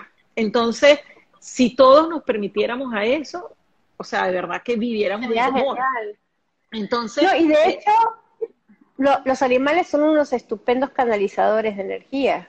Claro, claro porque viven en eso, esa es su naturaleza. Lo que pasa es que nosotros también somos del reino animal, lo que pasa es que nos hemos alejado de esa animalidad y entonces queremos vivir desde la mente. Y por eso no sabemos ni cuáles son nuestros instintos, no sabemos ni cuál es nuestra intuición, porque nos hemos alejado de nuestra esencia. Entonces, cuando, y la esencia, ¿cómo la, cómo la empezamos a tener de nuevo? Escuchando nuestro corazón. Y es un esfuerzo, es un trabajo, es todos los días tocar esa campanita y dar espacio hasta que ese corazón de nuevo pueda confiar, pueda amar y amarse a sí mismo. O sea, ese es el gran trabajo. Aceptarte como tú eres para que tú ahí puedas mostrar tu verdad y puedas entregar, como dice Gaby, desde tu sabiduría que es diferente a la mía. Ninguna es mejor ni peor. Todos tenemos una sabiduría y cada uno tiene algo para entregar al mundo. Y, es eso, cuando tú dejas de compararte y empiezas a aceptar lo que eres, tú puedes entregar lo que tienes para dar. Y es, ahí donde hace la diferencia. todos somos iguales. Ante los ojos de Dios, todos somos iguales. Eh, el problema es que, como tú mismo lo dijiste, nos etiquetamos. Eh, el tema es que cuando la gente dice, ¿y cómo puedo, cómo puedo seguir adelante? ¿Cómo puedo salir de este problema? ¿Cómo puedo? ¿Cómo puedo? Te llenas de interrogantes, pero no te enfocas en las soluciones. Entonces, yo, yo, yo lo que digo, y, me imagino que tú también tuviste que haber pasado por, por ciertas dificultades que fueron las que después te fueron llevando por el camino a lo que eres tú. Entonces, yo siempre le digo a la gente que cuando sientan que no tienen nada, realmente tienen todo un mundo por delante, porque ese es el momento en el que dices, ok, stop, empecemos. ¿Okay? Siempre se puede recomenzar. Siempre eh, se puede recomenzar. Exacto, exacto. O sea, tú te sientes vacío porque tú te diste cuenta que tus objetivos eran materiales y no espirituales. Entonces, cuando tú empiezas a darte cuenta que tú quieres evolucionar, porque vuelvo y repito, somos seres evolutivos, ¿no? Entonces tú empiezas a buscar tus, propias, eh, tus propios caminos. Y nosotros somos todos vehículos. Nosotros somos todos vehículos y nuestra finalidad siempre va a ser la misma para todos. Ahora, tú estás en un camino de aprendizaje, yo estoy en un, camino de aprendizaje, Vagabán está en un camino de aprendizaje, todos Laurita, estamos aprendiendo. todos, todos, todos. Simplemente que uno estamos aprendiendo. Sí, Simplemente que unos como nosotros nos animamos a, hablar. Yo no soy comunicadora, ni periodista, ah, ni nada por el estilo. No, pero vuelvo y repito, o sea, uno tiene que empezar a contar sus experiencias para que la gente se dé cuenta que todos podemos evolucionar. Yo de hecho me siento un pollito al lado de un montón de gente, pero me siento con las ganas y, y el emprendimiento como para seguir adelante. También invito a la gente que navegue, utilice la parte productiva de la tecnología, que es aprender. Hay un montón de cursos totalmente gratuitos. Yo estoy aprendiendo mindfulness en internet, gratis, gratis. Entonces, obviamente, si yo, quiero el título, si yo quiero el título, me cuesta 20 dólares. Yo hice el mindfulness en la Universidad de España gratis. Y si quiere, lo hice. Eso es lo estoy haciendo yo. Bueno, fíjate. Yo estoy haciendo ese. Y es buenísimo. Y yo lo hice hace seis años y si tú quieres, tienes el certificado, pero al final, ¿a quién yo le voy a mostrar un certificado de que yo tengo más paz? O sea, o sea, si lo quieres gratis para estudiarlo para ti. Exacto. Y al Nada. es ahí que te genera el cambio, porque yo digo, al final nos acumulamos títulos, acumulamos cosas, pero si tú no lo incorporas en tu vida, la vida no te cambia. Entonces, no, hay título que valga, no hay título que valga cuando tú no lo incorporas. Esa es la gran De hecho, hoy hice Hoy hice uno de los ejercicios de, del mindfulness que es cuando lavas los platos. Mira, me, causó tanta gracia porque, miren, yo les voy a decir a la gente que es algo que suena sencillo, pero a la hora de la práctica no es tan sencillo. Entonces, cuando uno lava los platos, algo tan sencillo y tan cotidiano, porque todo el mundo lava un plato, todo el mundo lava una taza, entonces tú estás lavando el plato, pero tu mente está en otro lado. Tu mente está en otro lado. Tú no estás, o, tal vez estás pensando en que el plato tiene que quedar limpio, pero tú no estás pensando en qué rica que está el agua, qué linda se siente el agua en mis manos, en el disfrute de lo que estás, el agua cayendo por mis manos, el jabón que rosa. Eso es estar consciente de el, o sea, de la sensación física de la actividad que tú estás haciendo, estar consciente, o sea, me pareció maravilloso. aquí, en, aquí en mi casa mi esposo es el que friega y él no deja que nadie friegue porque él dice que es su momento de meditación. Entonces tenemos una persona que nos ayuda y cuando ella está, friega ella más tiempo, por supuesto, pero los fines de semana él friega siempre porque él dice, es mi momento. Y le encanta. Entonces, es, al final es, y ahí es donde uno ve que la, grandeza está en lo simple. O sea, porque eso puede ser fregando, puede ser regando una mata, puede ser viendo un paisaje. Yo me acuerdo cuando yo, yo vivo ahorita en Panamá y cuando yo me mudé a Panamá, yo me acuerdo un día aquí yo veo el mar, una belleza a la vista, y yo le digo a mi hijo, eh, Luis, tú ves toda esta naturaleza, nosotros tenemos eso dentro. Eh, tú ves todo ese paisaje, nosotros tenemos eso dentro. Y me dice, claro, mamá, somos naturaleza.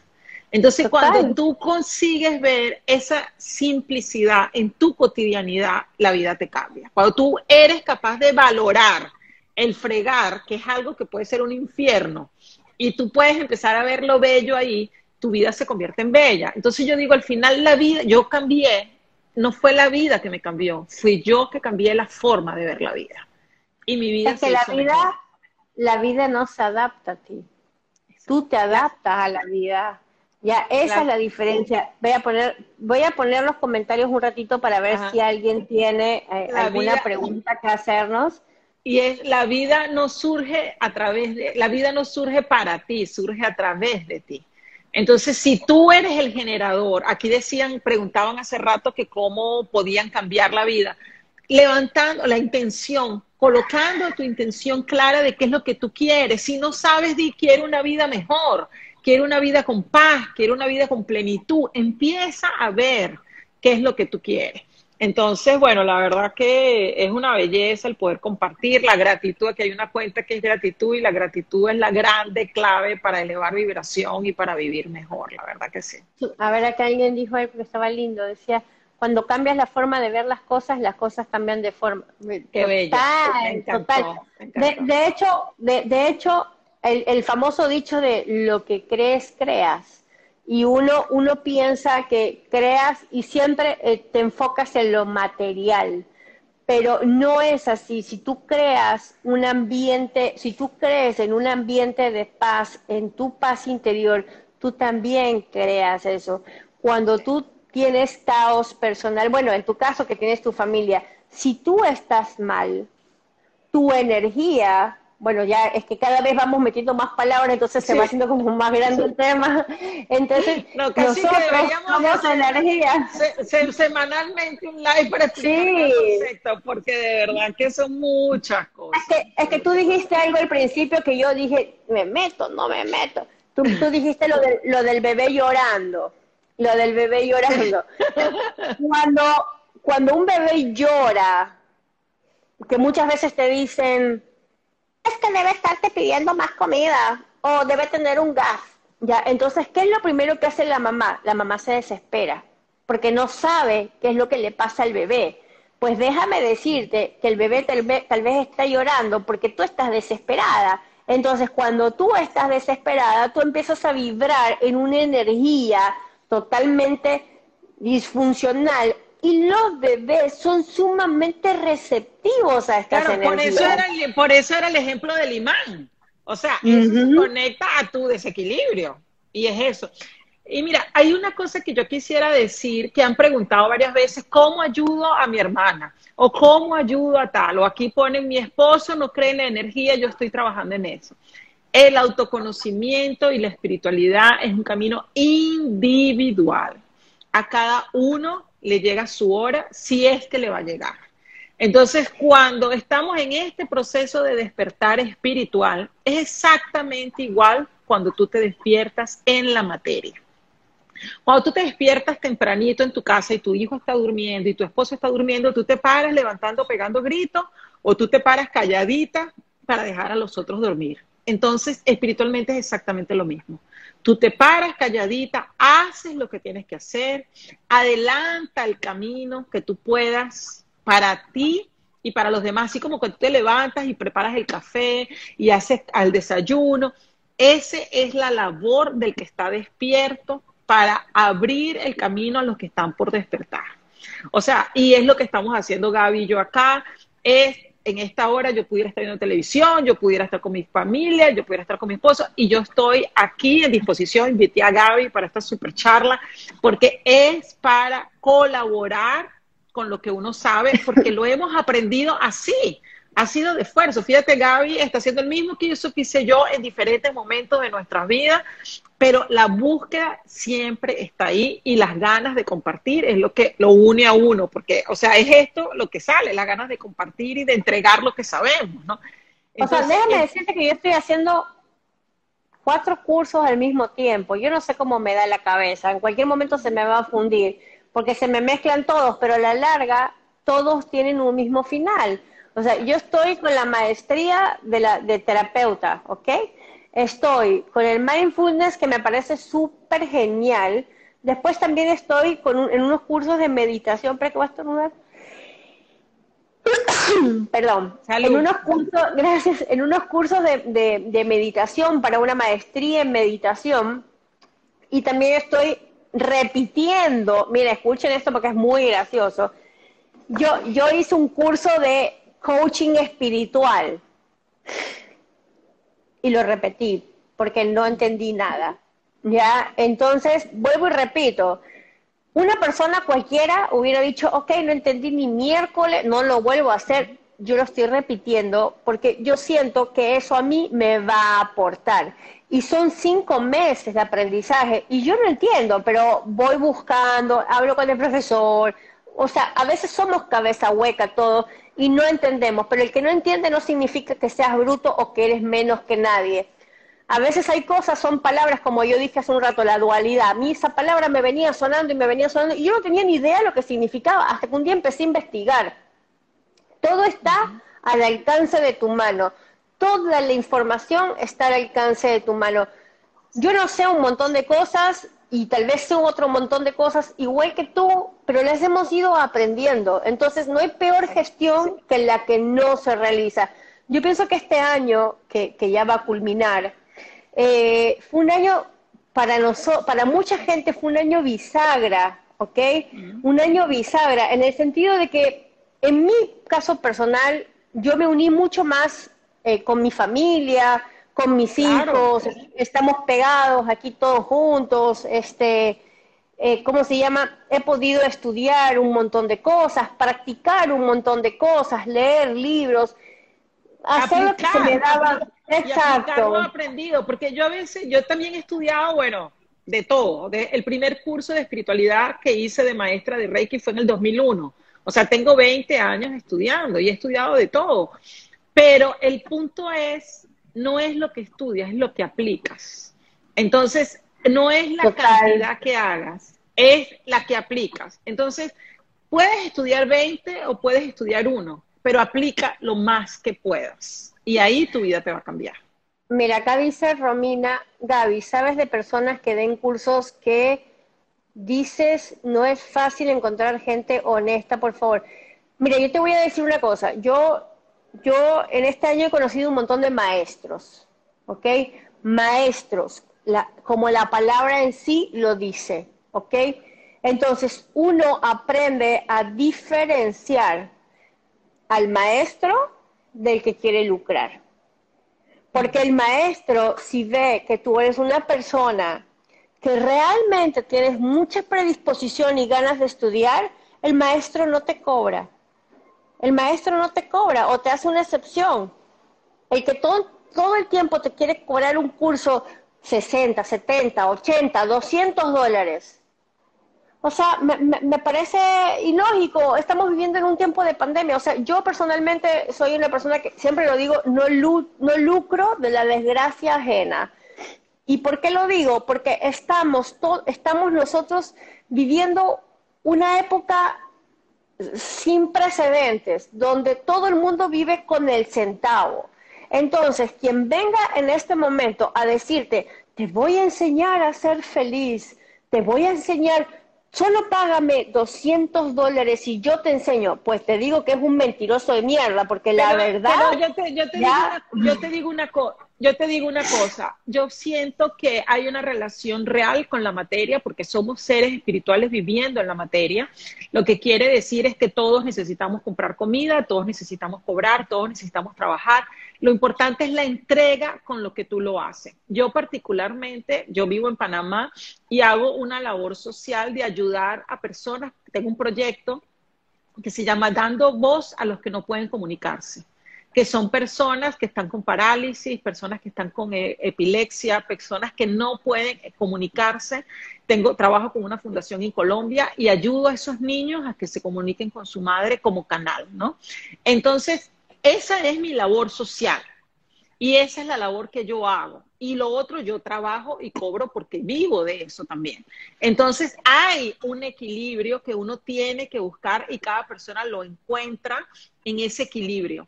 Lo importante para buscar un maestro, desde mi punto de vista, es que tú veas que vive lo que predica.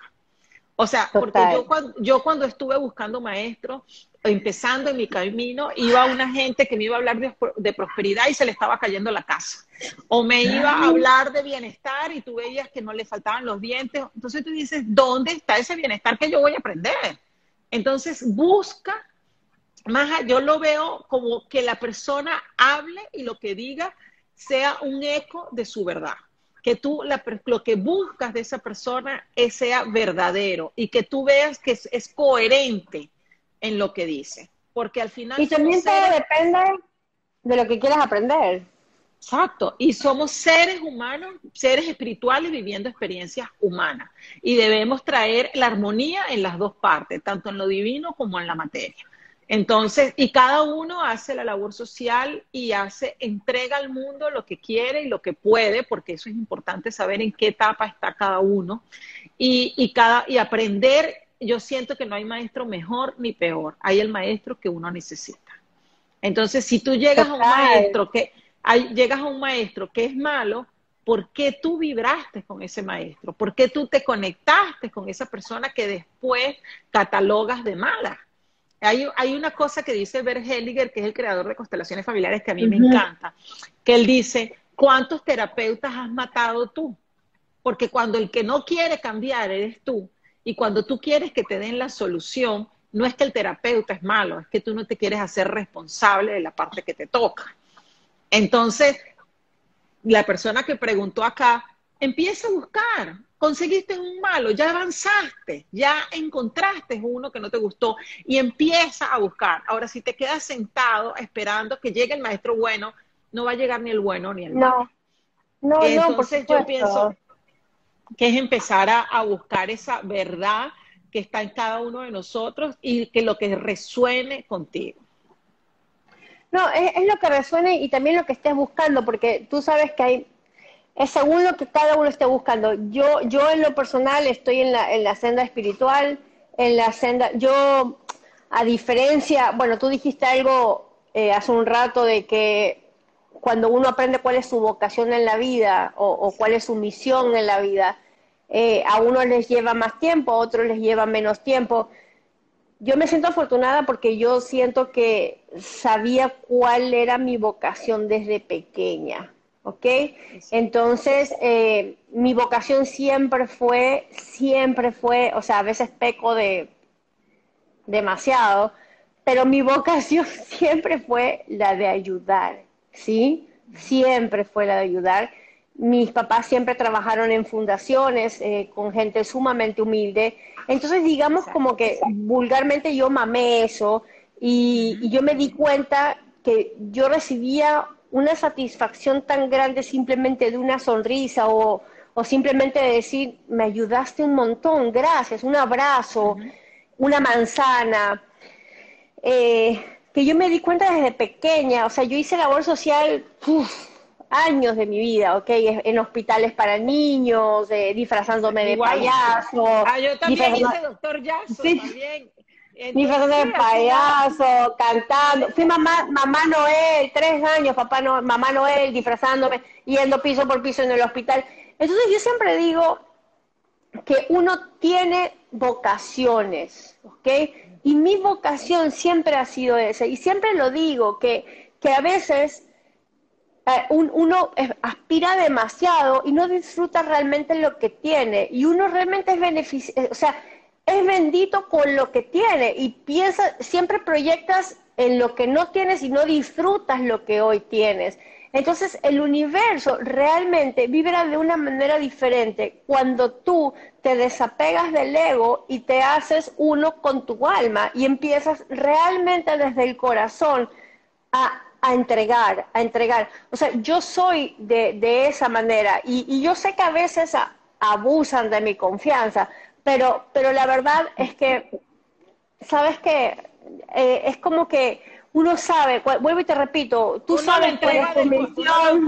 Sí, y va a llegar, pero, exacto, y, y, yo siento que yo me siento feliz. Si yo ayudo, mis hijos dicen que yo me pongo a hablar con la gente en la calle, que pobrecito, que no sé qué pero esa es mi misión, eso es lo que yo siento que tengo que hacer. Bueno, fíjate, fíjate que yo te digo, aquí alguien está preguntando de registros acá, chicos, yo tengo una persona buena que enseña, me puedes escribir eh, a mi cuenta y yo te mando la información. Eh, te quiero, les quiero decir una cosa, el ayudar es algo que a mí me, me tocó mucho esa palabra por muchos años y yo también ayudaba mucho. O por lo menos yo pensaba que ayudaba, ¿verdad?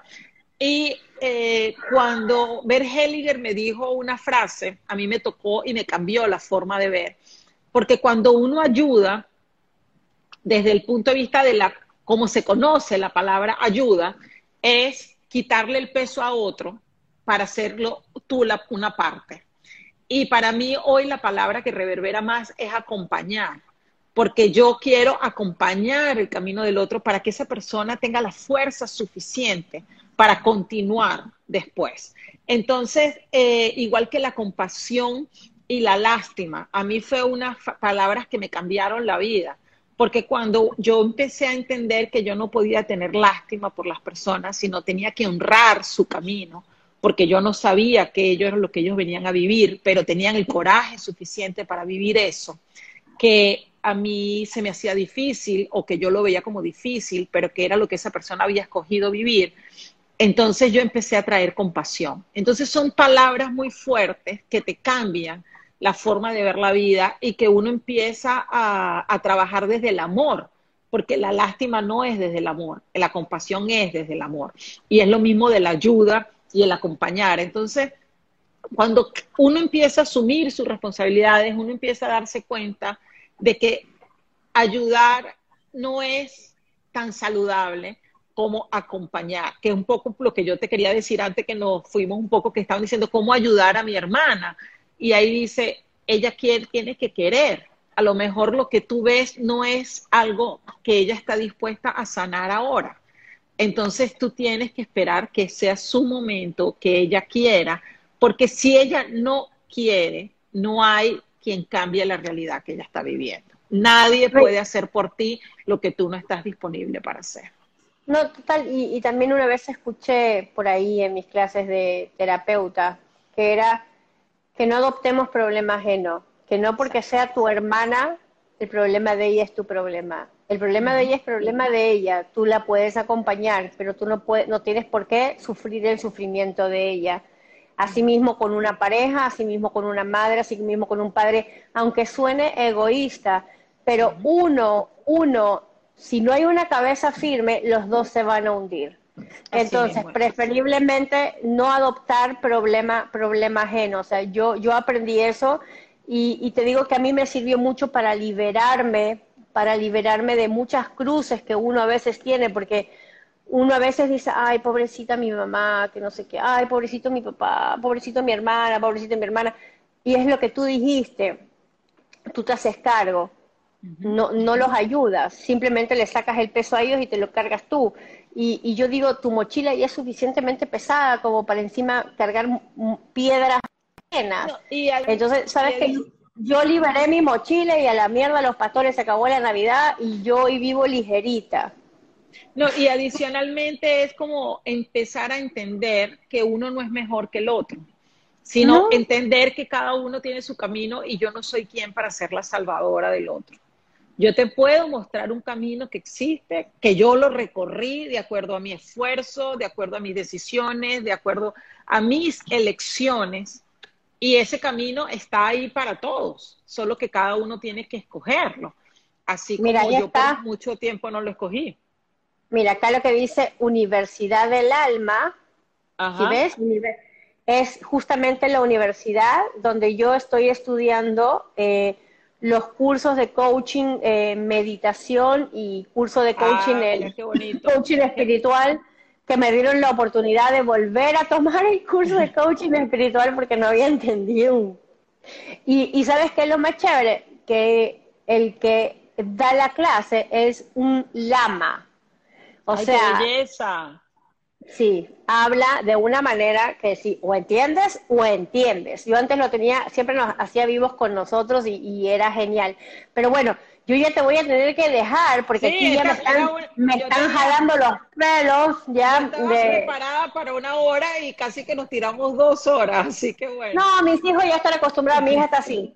Mamá, ya, ya, ya, ya, de verdad que gracias, qué chévere esta conversa, qué rica esta oportunidad de compartir y bueno, gracias por enseñarnos a respirar cada día mejor y que cada uno pueda recibir más de la vida y entregar lo mejor que tiene para la vida en ese eterno ciclo de la vida que es la respiración.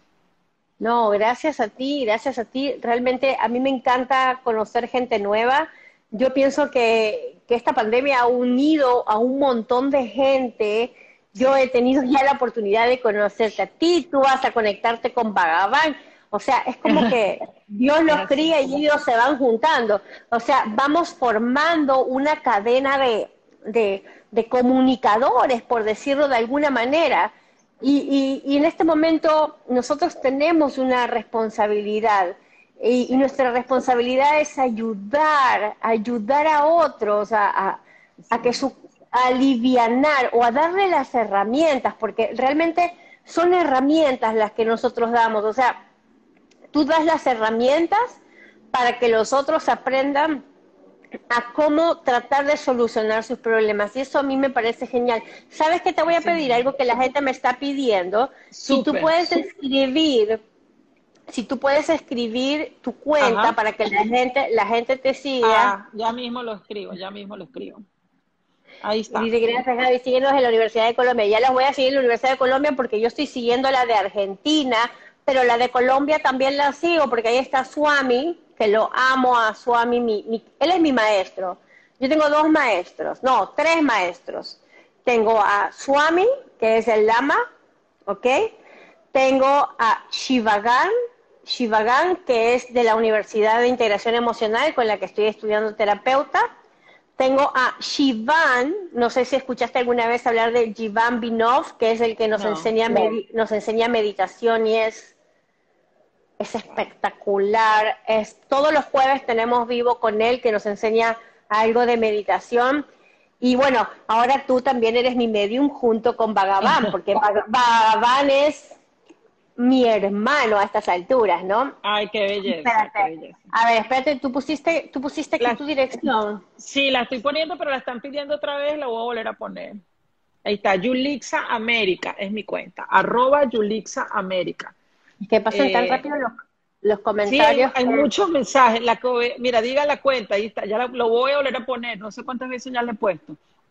Pero a mí no me, no me, aparece todavía, por eso digo... Yulixa América. Si no, cuando tú la dejes fija, pones mi cuenta en el comentario. Pero mira, mira, más fácil, gente, mucho más fácil. Si van acá arriba, si ven, donde está, dice mente positiva, dice la gente conectada o algo así, está mente positiva y Yulixa, estamos las dos. Entonces, directamente pueden ir a su página, pero igual yo voy a grabar, el vivo va a quedar grabado y al quedar grabado, automáticamente yo les pido que empiecen a seguir a Yulitza porque ella tiene mucho material para compartir. Realmente es otro ser de luz que aparece en nuestras vidas y en nuestras comunidades, tanto en la de Yulitza como en la de nosotros. Entonces, eh, no queda, sí, no sé por qué no queda fijado. Tú sabes que ah. ahora Instagram cambió y antes uno veía como las dos cuentas y ahora si uno no le da la flechita, no vea las dos cuentas. no sé, tienes, mire, yo... Tienes que darle como el triangulito, pero bueno, si no en el comentario... Yo, yo, lo que te digo, yo lo que te digo es que todos los días Instagram hace cambios en estas pendejadas y yo cada día entiendo menos ya yo ya no sé ni cómo no, yo, le, digo a las personas mira a mí que si fuera telepatía te lo hago rapidito digital me ponen a sufrir. Sí hay gente que pone hay gente que está explicando y aparece una fotito acá al costado yo no sé ni cómo lo hacen yo yo la verdad me siento un ignorante de la materia. Entonces, mire, gente, no, no se preocupen, gente, no se preocupen, yo voy a subir el vivo, el vivo va a quedar grabado, y yo voy a poner Yulitza, voy a robar Yulitza para que ustedes vayan directamente. Y otra cosa, les voy a pedir. Vamos a ver si Yulitza acepta. A ver, a ver, ¿qué será? ¿Qué será? A ver, nosotros una vez hicimos con Vagabán. Ajá. Nosotros hicimos que las cinco primeras personas que le escribían un mensaje directo a Vagabán, las cinco primeras que le escribían un mensaje, no se lancen todavía porque ni siquiera he dicho nada, Vagabán les hizo una, una, eh, ¿cómo se llama? Eh, eh, bueno, conexión espiritual. Buenísimo. Bueno, yo te propongo algo más chévere. Te propongo, o sea, no más chévere, sino algo que pueda apoyar a más personas. Eh, si nos mandan, me mandan la, me escriben, yo les puedo grabar. Yo, ay, algo pasó, cambió la luz, ¿viste qué loco? o sea, eso hay un, wow, fue súper. Nada me sorprende, nada me sorprende. ahí me puede yo voy a poner una hora específica y se conectan y yo a las personas que se conecten les hago una sesión grupal de mensajes. Este, no voy a poder atender, no voy a poder atender a todos porque bueno, es un trabajo que es difícil, pero ahí va a venir mensajes para las personas que puedan ese día, o sea, que estén en la vibración de recibirlo y yo con el mayor amor lo hacemos juntas, podemos poner una hora así como esta donde en una hora en Zoom este, nos conectamos todos y bueno, yo doy los mensajes a las personas que pueda ese día. Pues. Perfecto, también quiero aprovechar a saludar que está Modo Espiritual, que la conocí hoy, eh, una página que quedé flashada con la página, me encantó, enseñaron, una, enseñaron una respiración que tuve que grabarla y la compartí porque la manera en la que hizo la respiración fue, me llegó y estoy a la espera de una respuesta para un vivo con ellos porque fue genial. Vuelvo y repito, nosotros somos una cadena de favores. Si nosotros, cuanto más nos conectemos entre lo que conocemos, más beneficiados salen los seguidores y eso es genial, más van a aprender. Así es. Así que te agradezco. Entonces, bueno, ya sabes, vamos a, yo voy a crear una reunión de Zoom. Escríbanme, yo voy a definir una fecha y esa fecha puede ser este mismo horario la semana que viene. Voy a ver mi agenda, a ver cómo está y ponemos una hora, hacemos los 100 primeros que entren a Zoom, o sea, o la gente que entre, y les voy a hacer ese día, no voy a poder atender a los 100, por supuesto, pero a las personas que podamos darle mensaje en ese horario, lo hacemos y, y ahí, este, bueno, que sea lo que, lo que nos manden para todos, ¿ok? Yulisa, yo te agradezco un mundo nuevamente. Quiero que sepas que esta es tu casa, que de ahora en adelante la comunidad Mente Positiva, cuando tú quieras aportar eh, siempre, con los, eh, ¿cómo se llama? Aportes de valor, siempre estás bienvenida porque nosotros somos una comunidad de aprendizaje. Entonces, todo lo que el mundo nos quiera aportar, nosotros lo recibimos. Así que ya sabes, esta es tu casa. No, un placer, de verdad. Gracias por estar aquí. Qué rico poder aportar, poder colaborar y poder, yo digo que ahorita en este momento el mundo está paralizado a nivel material, pero que a nivel espiritual las autopistas están andando bien rápido y qué bueno estar del lado correcto de poder aportar en este momento. Así que para mí es una bendición y bueno, espero sus mensajes, voy a responderle, voy a crear la, el Zoom y bueno, que se conecten los que quieran y ese día le damos los mensajes a los que estén ahí de canalización de energía, de comunicación con perro, de mediunidad, de lo que venga para cada uno, porque yo soy un canal y capto la información que tenga para cada uno de ustedes, con, con el mayor amor y del corazón. Un millón de gracias y bueno. Gracias a ti. Que, estemos, eh, te agradezco que estés aquí y bueno, vamos a, a vivir nuestra vida aquí en la materia, continuar a servir en nuestra familia ahora. Buenas noches y un beso grande. Gracias. chao. chao. chao. chao.